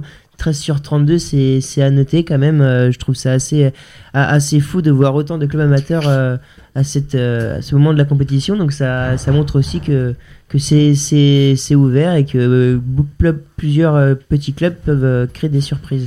Puis sinon, Monaco va aller, va aller dans le traquenard de Saint-Privé-Saint-Hilaire. Sinon.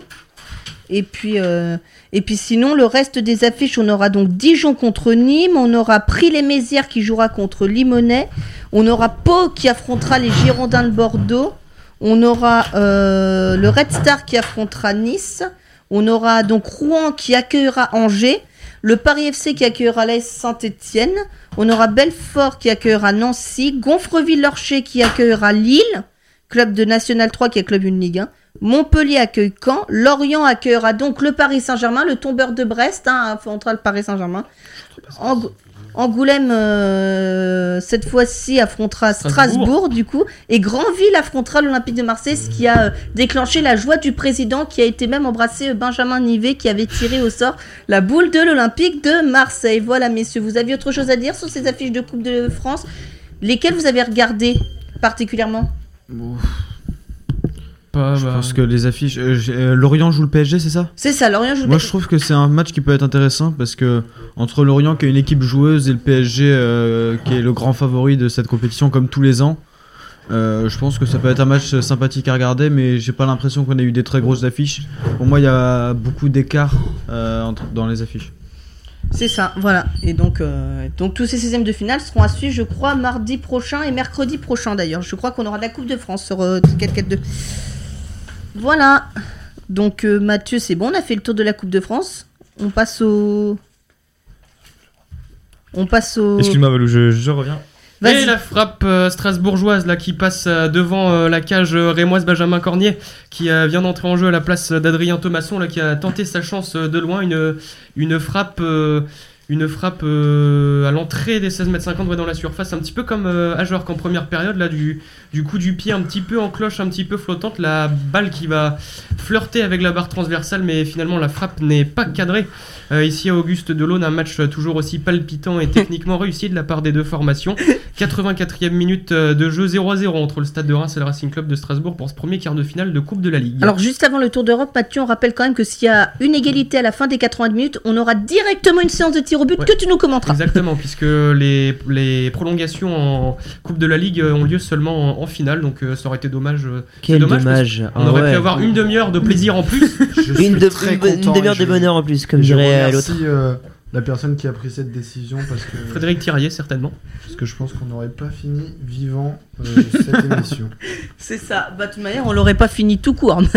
Voilà. c'est pas plus mal, hein, parce que vu, vu le résultat, et là, avec euh, un changement offensif pour les Rémois, avec euh, l'entrée de Souk à la place de Boulaïdia, donc euh, en pointe de l'attaque rémoise. À noter que Reims euh, évolue toujours à 10, mais fait de la résistance aux Strasbourgeois qui commencent à pousser. Peut-être pour espérer mettre le souk dans la défense adverse. Ta, ta, ta, ta, ta, ta. En tout cas, ici, ça s'est calmé largement à Old Trafford. Euh, les Citizens de Manchester qui ont absolument maîtrisé et fait l'essentiel en première mi-temps. Euh, Pep Guardiola qui va faire un changement en, faisant rentrer Phil Foden au milieu de terrain pour, euh, pour assurer la défense dans cette fin de match. Il va rester 5 minutes plus le temps additionnel, même si je pense qu'il n'y en aura pas beaucoup. T'as des choses à ajouter, peut-être, Vivien Ouais, assez déçu de, la prestation de City en seconde période. hein. City qui s'est complètement éteint et qui, euh, et qui voilà, s'est contenté de tranquillement gérer son avance de 3 buts. United qui de son côté a marqué ce but et qui ensuite a quand même euh, pas mal dominé, gardant le, le ballon, mais sans toutefois être euh, suffisamment dangereux pour inquiéter euh, Bravo. Mais voilà, 3 buts à 1 pour City qui devrait tranquillement aller s'imposer euh, ici à Old Trafford. Ok super, on va passer maintenant au Tour de l'Europe qui va être euh, concentré surtout sur un seul pays puisqu'il n'y a qu'en Angleterre qu'il y a de l'activité footballistique dans les 5 grands championnats pendant les vacances. Euh, Attendez. je vais... La musique, évidemment. C'est.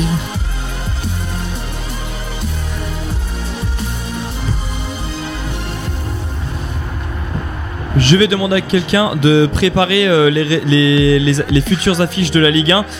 Je vais demander donc à quelqu'un de préparer euh, les futures affiches de la Ligue 1 euh, après avoir évoqué le, Boxing Day, enfin les, plutôt les deux semaines complètes de championnat qu'on a eu en Première Ligue. Je vous laisse euh, regarder pour qui veut. On va d'abord euh, aborder les, résultats avec notamment deux grands matchs du haut de tableau entre, euh, entre les équipes membres du podium.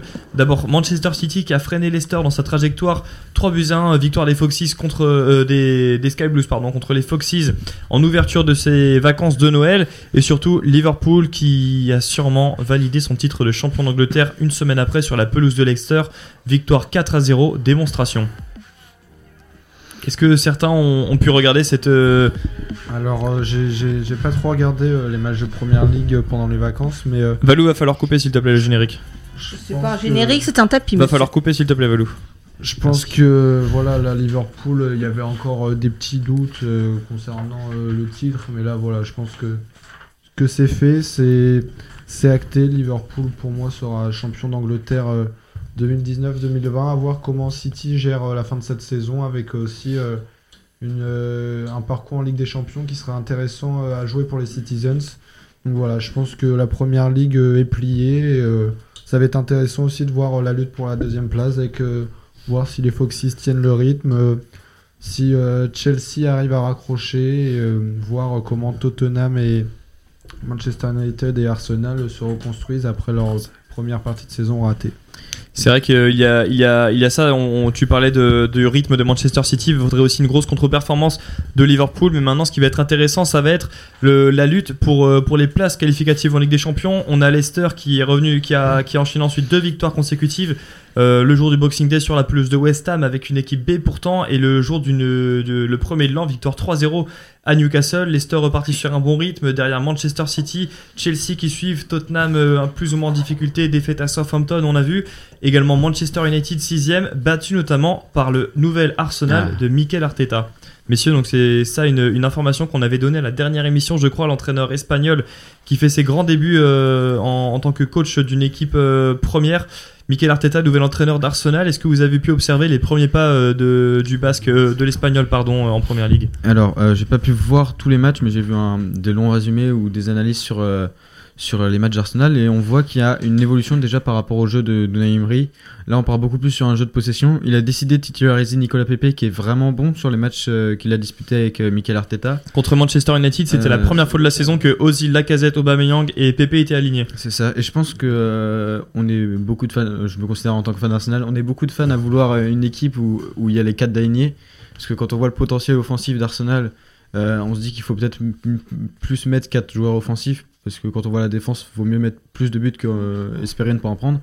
Oh le poteau pour le Racing Le poteau pour le Racing sur cet euh, intérieur du pied là On a failli, euh, on a failli euh, assister à l'ouverture du score là à Auguste Delaune sur euh, ce mouvement strasbourgeois dans la surface, la, petite passe et l'intérieur du pied droit qui vient euh, mourir sur le montant gauche du, portier euh, Rémois Rajkovic.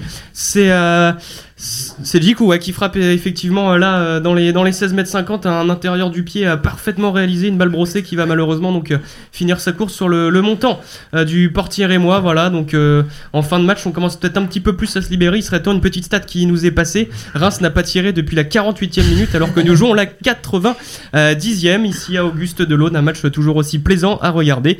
Euh, voilà, donc les deux équipes vont peut-être aller au tir au but, même si effectivement Strasbourg là est en train de, de reprendre, de reprendre l'avantage territorial et donc euh, Strasbourg qui va peut-être aller chercher quelque chose avant la, la fin du match.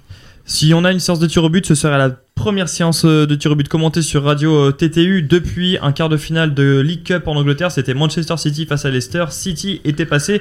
À suivre sur les minutes qui viennent, Evan, on te laisse continuer sur Arsenal. On parlait de, du quatuor offensif qui est en train de se développer par, d'être développé par Mikel Arteta dans la capitale londonienne. C'est ça, parce que euh, des joueurs comme Nicolas Pepe euh, peuvent bénéficier euh, justement de, l'apport de quelqu'un comme Mesut Ozil qui a été qui a une situation un peu bizarre depuis le début de la saison, c'est-à-dire au début de la saison où il jouait pas du tout. Euh, après, il a été remis progressivement dans le groupe, il a été remis titulaire euh, et il est la cible de nombreuses critiques des supporters Arsenal puisque il a un- une débauche physique sur le terrain qui est pas forcément évidente. Mais pourtant, quand il est sur le terrain, on voit qu'il y a une qualité technique qui est certaine et on retrouve par certaines séquences le joueur qu'il était au Real et que Ronaldo avait décrit comme l'un des meilleurs joueurs du monde à cette époque-là. Et euh, après, le problème du 4-3-3 de Mikel Arteta, qu'il a d'ailleurs institu- institutionnalisé et qu'il a dit qu'il garderait comme système, euh, c'est de mettre euh, quelqu'un comme Pierre-Emerick Aubameyang sur le côté gauche, puisqu'on perd le côté finisseur et l'un des meilleurs buteurs de, de première ligue depuis le début de la saison et depuis son arrivée à Arsenal.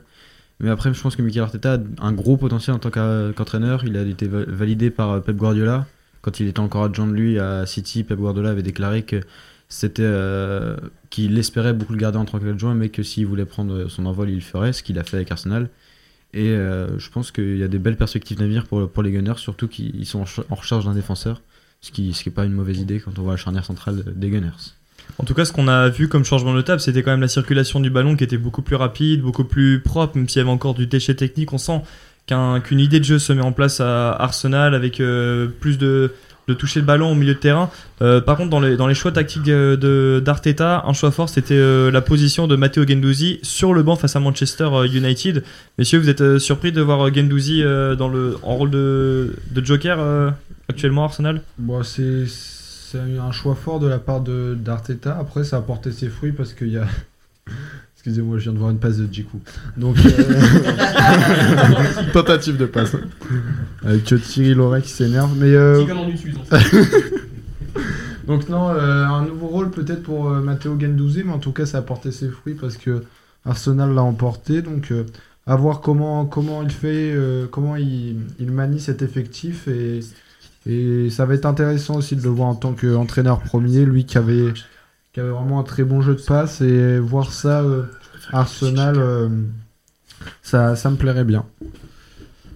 Les un mois à ajouter, monsieur, sur euh, le, la période hivernale Angleterre, Liverpool, Manchester City?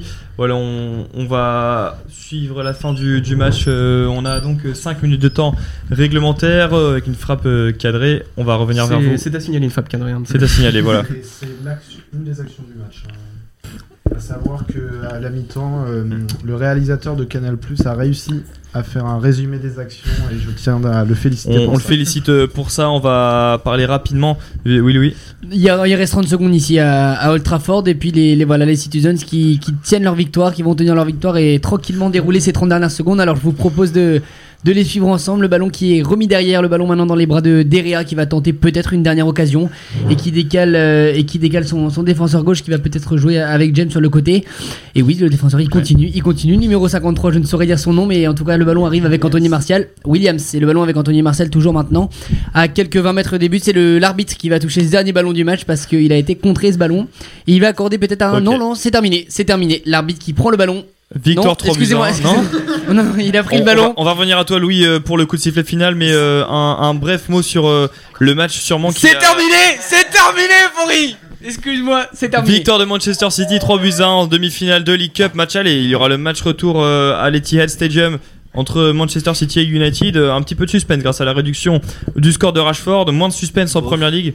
Ok, moins de suspense en Première Ligue, on, en parlait euh, à cause de la victoire de, Liverpool sur la pelouse de Leicester, 4 buts à 0. Un récital des joueurs de Jurgen Klopp qui ont notamment euh, solidifié leur, euh, leur effectif avec l'arrivée de Minamino, le milieu offensif de Salzbourg, qui euh, donc en provenance du, club autrichien. Sensation de la première partie de saison en Ligue des Champions. Minamino qui rejoint les, le- les rangs du futur champion d'Angleterre. On n'en doute presque plus qui a, qui a dominé Leicester en long, en large et en travers au King Power Stadium. Victoire 4 buts à 0 avec notamment une masterclass d'Alexander Arnold, auteur de, d'une- de deux passes décisives et d'un but. Et on, j'aimerais bien quand même savoir ce qui se passe du côté d'Auguste. Alors là, une action euh, exceptionnelle ici, Auguste Delon, le portier euh, rémois qui essaie d'aller chercher le ballon pour éviter le corner, qui apparemment s'est blessé au niveau de, de l'adducteur. Là, il reste au sol. secondes de- des pénalties, c'est quand même assez problématique. pour Ouais, mais les est-ce qu'ils ont encore un les Rémois changement ont fait- Les Rémois ont fait leurs trois changements. Oh, Ils sont à merde. 10 contre 11. Par pitié, je veux absolument Non, voir une sorte de tir au but. Euh, ouais, il s'est bloqué, il s'est contre bloqué 11. l'adducteur. Il s'est bloqué l'adducteur, il reste euh, le temps additionnel. Est-ce qu'on va avoir un joueur de champ dans, Le temps additionnel, le temps incroyable Oui, mais à 9, donc 10 moins 1 égale 9 s'il n'y a plus de gardien. Et donc euh, là, Strasbourg qui effectue son, son dernier changement, sorti euh, de euh, Stefan Mitrovic, euh, le capitaine alsacien remplacé par Adrien Lebeau, un, un jeune également. Euh, donc euh, voilà, là je pense que il y aura une dernière relance pour les Rémois et on va assister à une magnifique. Si, si le gardien est capable de la, de la taper, euh, là je pense que c'est la mine connaît ouais, qui prend le, le brassard, le gardien qui se relève, le médecin est en jean, c'est génial. Tout va bien. Euh, ouais, il se relève. euh, L'arbitre d'ailleurs qui a le même maillot que le gardien, on va faire une, on va repartir avec une balle à terre. Mais euh, là, en tout cas, Rajkovic euh, qui semble pouvoir continuer. Mais euh, en tout cas, euh, voilà, une, c'est peut-être la meilleure action de cette seconde période, là, cette blessure Je- du, du Je portier. sens que la séance de tir au but à venir va être euh, an- anthologique. Bah, je pense que les supporters derrière les buts devraient faire attention à eux. hein. C'est une petite balle qui pourrait passer à tout moment. Le, il vient de dégager, ça a l'air d'aller euh, pour le portier et moi. On va fermer cette euh, page Première Ligue. Euh, peut-être aussi euh, évoquer quand même la fragilité qu'a encore laissé paraître Manchester City. Vivien, tu as notamment regardé un match impressionnant entre Wolverhampton et les hommes de Guardiola. 3 buts à 2 pour Wolverhampton, une surprise qui a encore une fois rapproché Liverpool du titre. Bah ouais, une surprise euh, retentissante. euh, surprise pas tant que ça, puisque les Wolves ont joué euh, la grande majorité de la rencontre en, en supériorité numérique. City qui avait.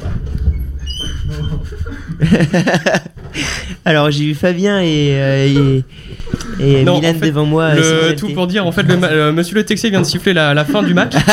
Heureusement, mais c'est surtout qu'il y a un Alsacien, un Strasbourgeois qui a tiré, la balle est rentrée dans le but, mais après le coup de sifflet. Donc euh, malheureusement, euh, Strasbourg ne, ne marquera pas, mais en tout cas, on pourrait dire qu'il y a eu un but dans le temps euh, réglementaire pendant euh, ce match euh, d'anthologie de ce quart de finale de, de Coupe de la Ligue. On va donc euh, pouvoir profiter des, des tirs au but ici à Auguste Delaune, donc euh, score nul et, nul et vierge à l'issue du temps réglementaire. Voilà, mais pour en revenir à Wolves City, donc euh, les Citizens qui étaient à, à 10 contre 11 euh, dès la 80e minute après l'expulsion, euh, la 10e minute pardon après l'expulsion de- d'Ederson. Et euh, City avait tout de même euh, mené euh, 2-0 à la 50e minute grâce à un doublé de Raheem Sterling. Et les Wolves avaient euh, assez logiquement, on peut le dire, renversé euh, City euh, pour gagner finalement 3-2.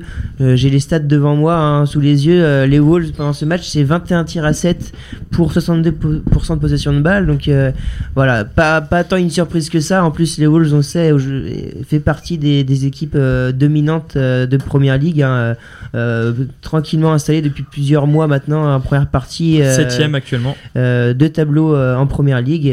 donc voilà, c'est- c'était une victoire méritée, mais c'était exceptionnel en, en sachant, en voyant en plus les buts, notamment le but de la victoire de Doherty qui est une qui est une pépite En- En avec, position, ouais. Notamment la, passe euh, la passe euh, de euh, de Jiménez, je crois, qui est c'est une merveille. C'est ça, il y avait Doherty en position de latéral droit dans le 3-5-2, piston droit dans le 3-5-2 de Wolverhampton, qui, qui était rentré dans l'axe, qui a réalisé donc un 1-2 avec Jiménez, ensuite crochet pour éliminer le tacle d'Otamendi et finition pied gauche frappant roulé au second poteau. Magnifique victoire de Wolverhampton avec euh, notamment Adama Traoré très en vue sur ce match qui avait marqué un but. Euh, on se rappelle euh, reçoit le ballon au milieu de terrain, avance et frappe croisée euh, hors de portée de Bravo. Bah c'est simple, Traoré cette saison en première ligue c'est 4 buts, dont 3 contre City. Donc Ouais. euh, autant dire que euh, il fait ses stats contre les meilleures équipes. On dirait euh, c'est le Maxwell Cornet euh, de, des Wolves. Voilà. C'est une bonne comparaison. Il, a, il adore cet adversaire et il a notamment bien aimé son duel avec Benjamin Mendy. Il a notamment bien aimé son duel avec Benjamin Mendy en seconde période, pareil où Mendy a essayé, essayé de protéger le ballon pour obtenir le 6 mètres. Traoré, le coup de coude. On a vu en même temps le- la, la masse que, que tu as dans ce coude en question et qui, qui a ensuite offert le, le but euh, de l'égalisation. C'était pour euh, Raúl Jiménez. Donc euh, un but et deux passes décisives. euh, pour- euh, peur de dire une bêtise. Non, Un but non, non, pardon. Un but, une passe D pour Jiménez, un but, une passe D pour Traoré. Les hommes en forme de cette équipe de Wolverhampton. On attend tranquillement euh, la séance de tir au but venir entre euh, le stade de Reims et le Racing Club de Strasbourg. Donc euh, ouais, là, Peut-être. la- le, ouais, le toss qui va s'effectuer. Euh, Thierry Loret, on a vu, il notait assez rapidement le nom des tireurs, donc euh, peut-être beaucoup de volontariat de la part des, des Racingmen. Là, on voit, euh, on voit le journaliste bord terrain Philippe Carillon de Canal qui avait les noms. Donc euh, voilà, peut-être les Strasbourgeois se sont portés volontaires. C'est peut-être un signe de confiance. C'est euh, Strasbourg qui prend peut-être l'ascendant psychologique euh, avant cette séance de tir au but. J'essaie de mettre du suspense, même s'il n'y en a pas. Bah, ça, euh, dans, dans une séance de tir au but, on a quand même toujours un minimum de suspense, messieurs. Ouais, ouais, bah après. Et une euh, part y a de pas- loterie. enfin, ouais, on n'a pas, on n'a pas vu les attaquants s'illustrer euh, parfaitement euh, dans des frappes près du but et même euh, très loin du but. Donc, euh, on sait pas trop comment les attaquants sont-ils en forme, mais euh, bon, on va voir ce que ce que ça donne. On attend le capitaine euh, alsacien, voilà Benjamin Cornet qui va venir faire le toss avec euh, avec le corps arbitral Alexis Romao, le, le gardien rémois. Donc, on va revenir pour cette séance de, de tir au but. Le capitaine, pardon. Le- les, les tirs au but ne sont plus une question de loterie, Valou. Toi, moi et les hommes autour de cette table le savent mieux que quiconque. Oh, enfin là. Enfin, surtout Oui. quand on a un bon gardien. Je vais juste ça. aux toilettes. euh, Va aux toilettes, euh, Louis. On te, re- on te, on t'attend avec impatience pour la séance de tir au but que tu pourras co-commenter Et pour Avec le Fabien- quiz, avec et pour Fabien. le quiz aussi, on l'attend. et avec Fabien et Milan. On t'attendra aussi pour le quiz. Euh, Euh, bah, par- parlons de, parlons maintenant de. Ceux qui nous voulait- chantent pour euh, bah oui j'allais demander pardon les les affiches de Ligue 1 pour la 20e journée qui commencera le week-end prochain messieurs qui Alors, peut annoncer Moi, les, moi, les moi, matchs je les ai. Toi toi toi tu les as Je les ai. Donc, on aura donc vendredi soir, comme le disait euh, Vivien, Rennes contre Marseille. Ça se jouera au Roison Park. Euh, samedi à 17h30, on aura Bordeaux qui affrontera l'Olympique lyonnais. Voilà. À 20h, on aura Amiens, Montpellier, Angers, Nice, Metz, Strasbourg, Nîmes, Reims et Toulouse contre Brest. Et dimanche après-midi à 15h, Saint-Etienne, Nantes. À 17h, Dijon, Lille. Et à 21h, un Paris Saint-Germain, Monaco. Vous le savez, il y aura une manche-. Ouais, c'est ça. Il y aura une manche aller et une manche retour qui se jouera en fait le 15, euh, le 15 donc mardi, puisque c'était, vous savez, ce fameux match reporté pour cause d'intempéries. Ils joueront la manche aller, du coup, qui est censée être la manche retour là, et ce qui était censé être la manche aller euh, le 15. Ok Valo pour ces affiches de Ligue 1 pour la reprise du championnat de France après la trêve. Messieurs, la séance de tir au but va commencer à Auguste Delaune. Effectivement, le, le stade de Reims qui va commencer par tirer, monsieur le Texier qui rappelle les nouvelles règles là, aux deux portiers euh, par rapport à ces euh, tirs au but. On le rappelle, un pied doit être obligatoirement en contact avec la ligne avant que le ballon ait été botté par le tireur adverse. Donc euh, voilà, une séance de tir au but commentée par euh, donc Milan pour les tireurs du stade de Reims. Je vais évidemment prendre les- l'équipe vainqueur, le Racing Club de Strasbourg. Milan, tu te mets en mode euh, supporter du, du stade de, de Reims. Alors bien sûr, je ne veux aucune alerte but sur les téléphones. On va laisser le live parler. Anastasios Donis euh, qui vient se présenter face à Binguru Kamara. Et c'est l'arrêt, c'est l'arrêt. de- L'arrêt du gardien strasbourgeois, un penalty pas très bien tiré. Toujours sur, pas euh, de la gauche euh, du portier alsacien qui vient, qui part du bon côté, qui, qui s'oppose à cette frappe. Vraiment pas très bien tirée hein, de la part de l'attaquant rémois. Et donc euh, cela fait toujours 0-0 après un penalty tiré pour les rémois. Effectivement, une frappe de grand-mère là euh, sur ce tir au but, alors que là, le tireur euh, alsacien euh, qui va se présenter euh, face au but, c'est Djikou, Euh, le, le milieu de terrain euh, du Racing là, qui a fait un match plutôt moyen, on va se dire, hein, à l'image euh, à l'image de tous les jeux. Il a peut-être été un petit peu plus inventif que les autres, mais bon, voilà. On le rappelle, Camara qui avait euh, gagné déjà la séance de tir au but de la finale avec Strasbourg. Avantage aux. Alsaciens. Effectivement, alors que là, une petite stat, le stade de. Je, je l'ai pas vu, bref. Donc, euh, oui, effectivement. Le style de Reims, euh, deux pénalties subis cette saison, deux arrêtés, donc euh, à voir si la série continue. Attention, ouais, euh, 3-4 pas d'élan là pour le tireur du Racing. Et c'est dedans le contre-pied parfait. Ah là, c'est tiré sur euh, la gauche de Rajkovic qui a pris euh, lui l'option du côté droit et le Racing donc qui fait euh, le break d'entrée en menant 1-0 ici à Auguste Delaune lors de cette séance de, de, de tir au 8 et donc euh, premier but euh, dans ce match. Il aura fallu attendre quand même le, le deuxième tir au but et là le, le COP strasbourgeois, les Ultra Boys euh, 90 euh, que l'on salue qui ont fait le déplacement en terre et moi qui sont assez nombreux. Euh, Racing. donc un, compte- un contingent assez élevé de, de supporters alsaciens des Ultras, bon ils sont pas du bon côté pour voir cette séance de... Racing Et donc voilà, ça, Combien ça fait 1-0 Racing pour, euh, pour Strasbourg, alors que Rémi Houdin qui s'élance et le contre-pied parfait.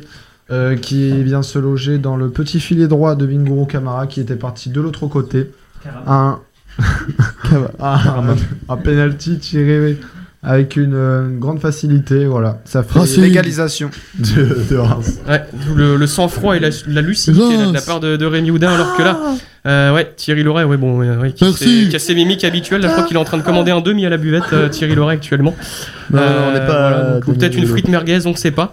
En tout cas, euh, voilà, avec euh, maintenant à Jork, voilà le l'attaquant strasbourgeois, le, le gaucher, qui va tenter d'aller chercher. euh, qui va aller euh, frapper.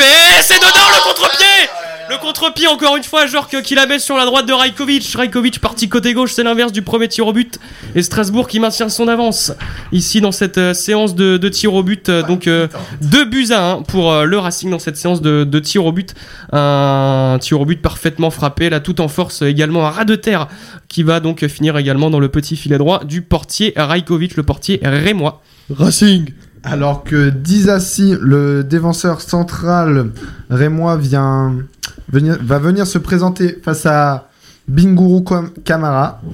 Et j'ai failli, mais il euh, une course d'élan. Vous êtes Euh, le sifflet de Monsieur le Texier. Et c'est le but Euh, but de Dizassi qui vient égaliser. Binguru Kamara pris à contre-pied 2-2 dans cette séance de tir au but. Et on notera euh, les tirs au but euh, parfaitement tirés, hormis le, le premier tireur rémois, des, des tirs au but euh, tirés de, de la même façon au ras du sol à contre-pied du, du, du gardien adverse. Donc euh, voilà, on voit un petit peu plus de technique, hein, les joueurs qui s'illustrent un petit peu mieux euh, que pendant ces 90 premières minutes. Le troisième tireur, euh, non, le, si c'est bien ça, le troisième tireur du Racing Club de Strasbourg qui s'avance, qui se saisit du ballon, qui va poser justement ce ballon sur le point de penalty. Voilà, donc. C'est Carole, effectivement, le latéral gauche. Là, attention, euh, les petits pas, c'est raté Ça va finir sur le montant droit de Rajkovic. Ah, c'est Bellegarde, pardon, qui avait frappé ce, ce tir au but. En tout cas, il est très très mal frappé. Une course d'élan euh, qui a été un petit peu saccadée. Ouais, il a, il a piétiné là pour euh, essayer d'influencer le départ du portier et moi qui était parti du bon côté, mais euh, cette balle beaucoup trop euh, sur la gauche du but qui vient donc mourir sur le montant. Et les équipes sont donc à égalité de tirs au but partout à l'issue de cette troisième salve de tirs au but. Le stade rémois qui va donc commencer le quatrième tireur qui s'avance du côté rémois. Alors oui, donc euh, Racing. le numéro 13, euh, Camara, face à Camara. Euh, le duel entre, je sais pas comment on dit, de l'arrière gauche et c'est tiré à contre-pied. Ça fait donc euh, 3-2 pour euh, le, le stade rémois qui vient pour la première fois de, dans cette séance de tir au but prendre l'avantage. Camara, le, le sourire lèvres qui vient, qui vient de battre Camara. Ouais, effectivement, là, le duel de Camara remporté par euh, le, le- joueur, euh, effectivement, et Thierry Loret qui bougonne, effectivement. Apparemment, il n'y a plus de demi de disponible à la buvette. Thierry Loret mécontent euh, de cette, de cette situation, alors que là, il me semble bien, ouais, c'est ça, Benjamin Cornier qui est rentré en jeu en cette fin de, de match. Benjamin Cornier qui a pris le brassard de capitaine, l'expérimenté, hein, l'ancien joueur de, de Saint-Etienne. Benjamin Cornier qui va se présenter face à Rajkovic. La course d'élan qui est frappée. C'est raté Oh là là, et ouais, Benjamin Cornier expérimenté, mais qui a fait une course d'élan, euh, comme son collègue juste avant, euh, complètement manqué. Là, il a piétiné encore avant d'aller euh, frapper ce ballon. Et Benjamin Cornier, malheureusement, pour le Racing, là, le capitaine qui ne montre pas la voie, ses coéquipiers, Rajkovic qui n'en revient pas. On rappelle qu'il a failli laisser sa place à 30 secondes du coup de sifflet final. Et là, du coup, bah, le stade de Reims qui reprend l'ascendant psychologique. avec le deuxième défenseur central rémois, avec Abdelhamid qui vient, qui vient se présenter et il a la victoire et la qualification au bout du pied. Le, le président de Reims qui regarde avec attention, Bingourou Kamara qui essaye de déstabiliser le gaucher. Allez. La course d'élan, deux pas d'élan, monsieur le textier qui siffle, Abdelhamid et c'est la qualification du stade de Reims, contre-pied parfait. Le Racing Club de Strasbourg est éliminé de cette ultime euh, campagne de Coupe de la Ligue BKT. Effectivement. Le euh, champion est tombé. Ouais, après un match euh, plutôt terne et plutôt mauvais, la décision Go a été faite Paris au, au tir au but. Et donc euh, le stade de Reims euh, qui, qui se qualifie euh, plus, bah, tout simplement plus fort au tir au but, plus précis, malgré un Ça premier penalty raté. Oui, effectivement, je vais aller prendre un Xanax et me coucher. Euh, je pense, euh, voilà, donc euh, ouais, le, Plus le rien à jouer pour, euh, pour Strasbourg cette saison. Ah, le maintien quand même pour Strasbourg, euh, voilà, donc euh, malheureusement euh, Strasbourg éliminé. euh, Et, et la cette, Coupe de France, Coupe de France et, encore. et la Coupe de France. BKT, effectivement, il y aura le déplacement euh, du côté de Angoulême, club de National 2 pour le, le Racing. Voilà, Bingourou Camara, j'ai réussi à le dire, qui pourtant avait repoussé le, le premier penalty. Donc euh, voilà, une qualification, on va dire, logique du stade de Reims. Euh, la décision qui s'est faite au tir au but après un match, on l'a dit, euh, Le plutôt. stade rémois, selon Milan. Le stade de Reims. Oh, stade de Reims. Stade de Reims. Non, le stade de Reims. Tu on dis dit- pas stade de Rennes, tu dis stade de Rennes. On dit, on dit. Non, mais c'est le nom du club. Bon, oh, c'est bon. Et Ouais, j'ai envie de vous dire, euh, messieurs, j'ai envie de vous dire quelque Non, chose. Quand vous aurez fini de philosopher, il y a un quiz à faire. Donc, euh, Olympique de Lyon. Bah oui, non, mais tu peux dire Lyon. Pas Olympique de Lyon. Bon bref, en Mais tout le cas, l'information s'appelle à revenir de cette euh, première, de ce premier euh, quart de finale de Coupe de la Ligue BKT, c'est donc euh, le champion titre Strasbourg qui ne remportera pas de quatrième Coupe de la Ligue, le Stade de Reims qui file vers les demi-finales euh, à Auguste Delaune. Et bah écoutez, euh, je crois que Milan et moi nous saignons des yeux, nous allons aller faire un- une petite cure. Là, on va stopper le foot pendant un à deux mois et puis on revient vers vous dans 4 Eh bien, on vous laisse rendre l'antenne, messieurs. On va passer au quiz maintenant. On rappelle les scores. Donc, euh, Reims élimine Strasbourg en quart de finale de Ligue euh, Coupe de la Ligue et Manchester City prend un certain avantage sur la pelouse d'Old Trafford en remportant 3 buts à 1 le match aller de League Cup entre Manchester United et Manchester City. Valou, tu vas devoir venir avec euh, nous pour le quiz. de euh, ouais, 4-4-2, j'arrive. le premier Mais quiz c'était pas prévu. T'as le quiz? Ah non, c'est Valou. Bah, Valou va faire le quiz avec nous parce que la plupart de d'entre nous n'avons pas de casque. Allez, ça se met en place. Allez, viens avec moi, Valou. Julien Lepers vient d'entrer dans le studio. Ah non, toi prends celui-là. Moi, je vais garder celui-ci. Bah non, on va pas prendre un micro pour trois, Valou. Prends celui-là. Euh, bah oui, mais alors faut bien comprendre Ah, ma question. Attendez, on va faire autre chose. Bon, euh, voilà. Des petits soucis. Une radio étudiante qui Voilà. se développe, une start-up euh, nation. Comme, voilà. Après avoir commenté euh, ces deux magnifiques Mais si, matchs, mais attends, mais si, si, Val- Valentin, viens, ici. Tenter de répondre aux questions de Valou. Valou, reviens Valou, reviens Attendez, j'arrive, je prends la. Oui, mais t'es en train de ralentir le groupe là, Valou. Ah, mais. J'arrive Bien sûr, c'est une somme d'individualité qui. C'est euh, Il est où Louis Je prends la feuille pour noter les points. Voilà. Compter 7. Non, il se casse. Alors, par contre, c'est juste, euh, moi, c'est mon premier quiz. Comment on fait? Faut lever la main, faut gueuler dans le micro. Non, tu, tu tu gueules le nom le plus fort possible. D'accord Dans le micro quand même. hein. Oui, oui. Allez, Est-ce qu'il y a la barre, Alors. Oui, il y a la barre. tiens, ouais. Du coup, il C'est y a le podcast. Du coup, il y a Non, il y a Molière. pas. Tiens, Hein La barre si de tu veux Molière. bien mettre les points, s'il te plaît, Mathieu, tu compteras. Alors, euh, Mathieu, je sais pas si je vais t'autoriser à participer à ce quiz. Je t'explique pourquoi. Parce que j'ai fait. Alors, non, en fait, j'ai fait un quiz spécial Boxing Day, donc que avec des joueurs anglais. Ouais, mais le problème, il va tous vous fumer quand il va vous mettre 10 euros que vous allez pleurer votre race. euh.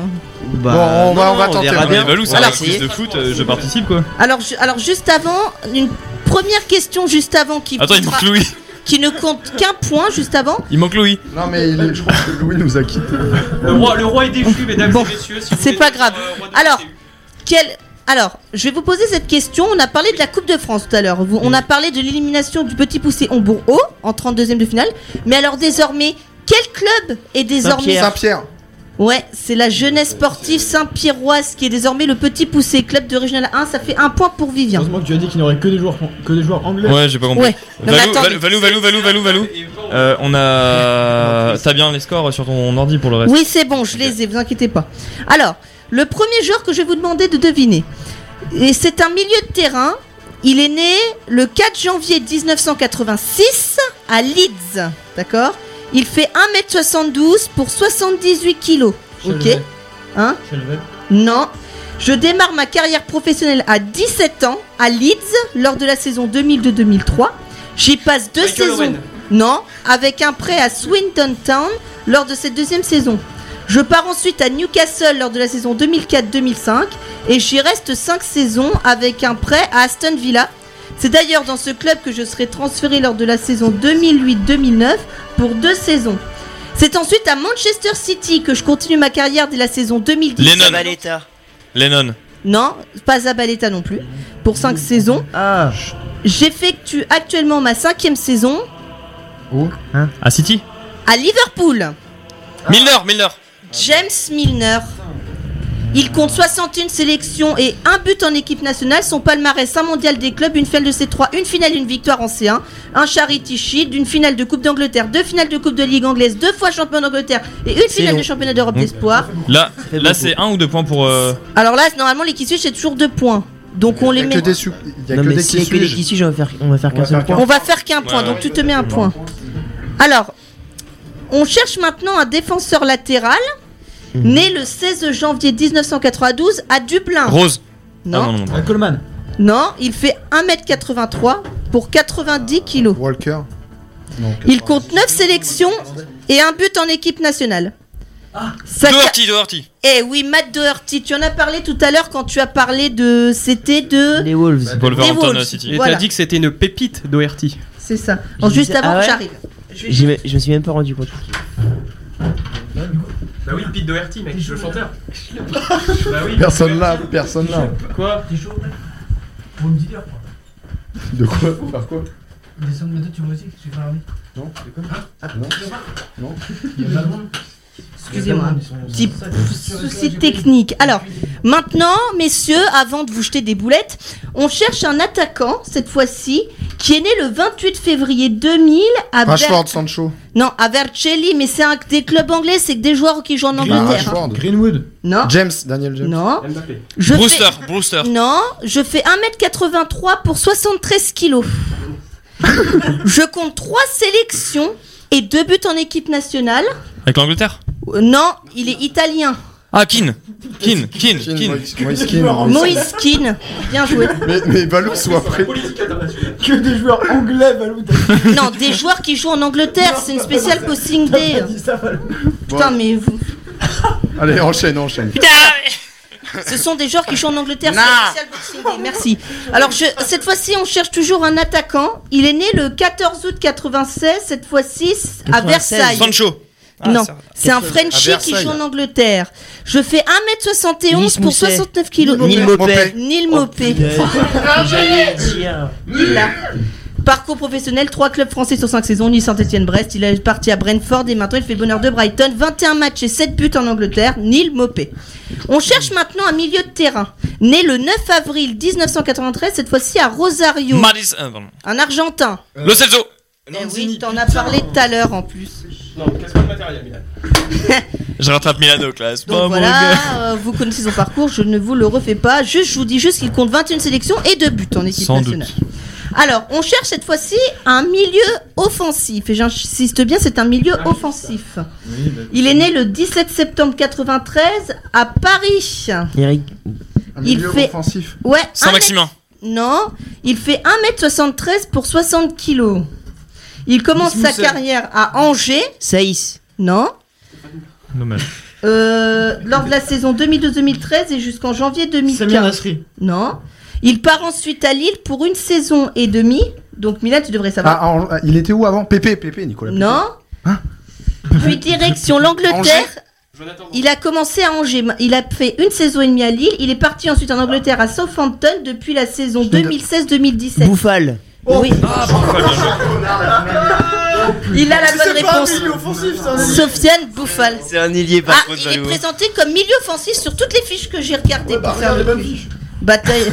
Milan qui est un petit peu énervé contre lui-même actuellement. Bah oui. Il est tapé sur les murs. Il ne compte qu'une sélection nationale, internationale, Sofiane Bouffal. Alors, cette fois-ci, on cherche encore un joueur qui est plutôt offensif. Alors, j'ose même plus dire sa position parce que je vais me faire ratatiner sinon. Ouais. Moi, j'ai écrit milieu offensif, c'est comme ça qu'il est présenté sur les fiches que j'ai regardées. Il est né le 22 février 96 à Castellón, en Espagne. Il fait un... Non, il fait 1m78 pour 67 Adama kilos. Traoré. Non. Oh, dommage. Il démarre sa carrière de joueur à Malaga lors de la saison 2015-2016 pour deux Denis saisons. Suarez. Non, il passe ensuite deux saisons à Villarreal. Il a rejoint West Ham cet été pour 20 Fornals. Pablo. Fornals Oh, bah, pour je l'aime 27 pas. millions. Deux sélections internationales, Pablo Fornals. Vous voyez pourquoi je vous avais dit qu'il fallait pas qu'il joue? C'est rigolo parce qu'il a fort et naze dans son nom. Ah, Pardon. Alors, on cherche cette fois-ci une nouvelle fois un attaquant. Il est né le 22 octobre 89 à Saint-Denis, en région parisienne. Il fait 1m89 pour 77 Giroud. grammes. Non. C'est quoi, On a c'est déjà quoi comme. on a déjà fait la euh, dernière Sturridge. T'as dit quoi T'as dit qui toi Sébastien Allaire. Non. Non, bah non, je dis pareil. Ok. Sturridge. Non plus. Il a démarré lors de la saison 2008-2009 à Reims pour trois saisons et demie. Olivier Giroud, non. Non. Non. Il a ensuite, il a été ensuite prêté à Cherbourg en National une saison. Puis il a fait euh, après trois saisons dans trois clubs différents. À Amiens d'abord, puis à Caen, puis à Angers. Donc de 2012-2013 à Diédiou. 2014-2015. Non. Il est, parti, il est ensuite parti en Angleterre, d'abord à Bristol, puis depuis la saison 2016-2017 à Aston Villa. Il- Kodja, Kodja, Kodja, Kodja. il l'avait juste avant. Juste avant, Jonathan Kodja. Il ne compte qu'une sélection internationale qui suit Jonathan Kodja. On cherche cette fois-ci un milieu de terrain.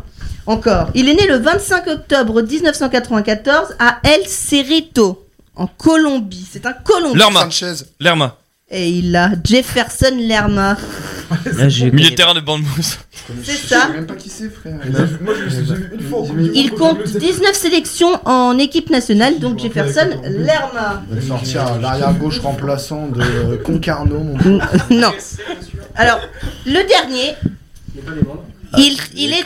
Alors, nous cherchons un, a- encore un attaquant, c'est le dernier, né le 30 octobre 89 à Bath, en Angleterre. Bath. Je fais 1m86, non, pour Il a 77 Sturridge kilos. facile, lui. Il démarre sa carrière en 2007 à Plymouth, repéré par l'entraîneur de cette équipe, Vardy. Ian Holloway. Il y reste jusqu'en 2010, mais pendant cette période, il est le plus souvent prêté pour gagner en expérience. Oxford, Salisbury, Esbourne, Torquay, Brighton, et c'est le dernier club cité Brighton Smith. qui va intégrer en 2010. Moret. Non, il restait 4 saisons Cole. jusqu'en 2013-2014. De- et depuis la saison 2014-2015, il est à Burnley et il a été récemment Wood, Barnes. Wood Barnes. Barnes. Ashley Barnes. Il a été Ok, récemment ok. 8 Il points. n'a pas de carrière internationale en 1. Il a été un ancien joueur espoir de la sélection autrichienne. Qui suis-je Ashley Barnes. C'est ainsi que s'achève ce quiz, Mais monsieur. frère, la moitié des joueurs, Valou, on les connaît pas. Qu'est-ce que tu veux On peut pas faire un, jeu, un quiz sur des joueurs qu'on connaît pas, Valou. Je suis- J'ai bien aimé ton quiz. Allez, mets, mets mes 8 points dans l'ordi là. Oui. J'ai bien aimé ton quiz. L'autre- Alors, je vais vous faire deviner des joueurs. Alors, juste, les gars, par contre, je vous rappelle qu'on est toujours à l'antenne. Euh, oh, et les gars, ce serait bien qu'on conclue l'émission. Bon, écoutez, on va la conclure. On est encore. Et ramenez-vous, on est encore à l'antenne. Mathieu, s'il te plaît, peux-tu conclure cette émission? Voilà, belle victoire en tout cas, super quiz euh, sur la thématique euh, anglaise. Merci à toi Velou de l'avoir composé, merci à vous de nous avoir suivis sur Radio TTU, l'émission 442, la première décennie 107.5 dans le Trégor et radiottu.fr partout dans le monde. Merci de nous avoir suivis. À demain pour les prochaines émissions sur l'antenne. Et nous pour le football, on nous dit, à- on vous dit à la semaine prochaine. C'est ça. Salut Mathieu, salut à tous. Salut Bonne Valou, soirée. salut tout le monde.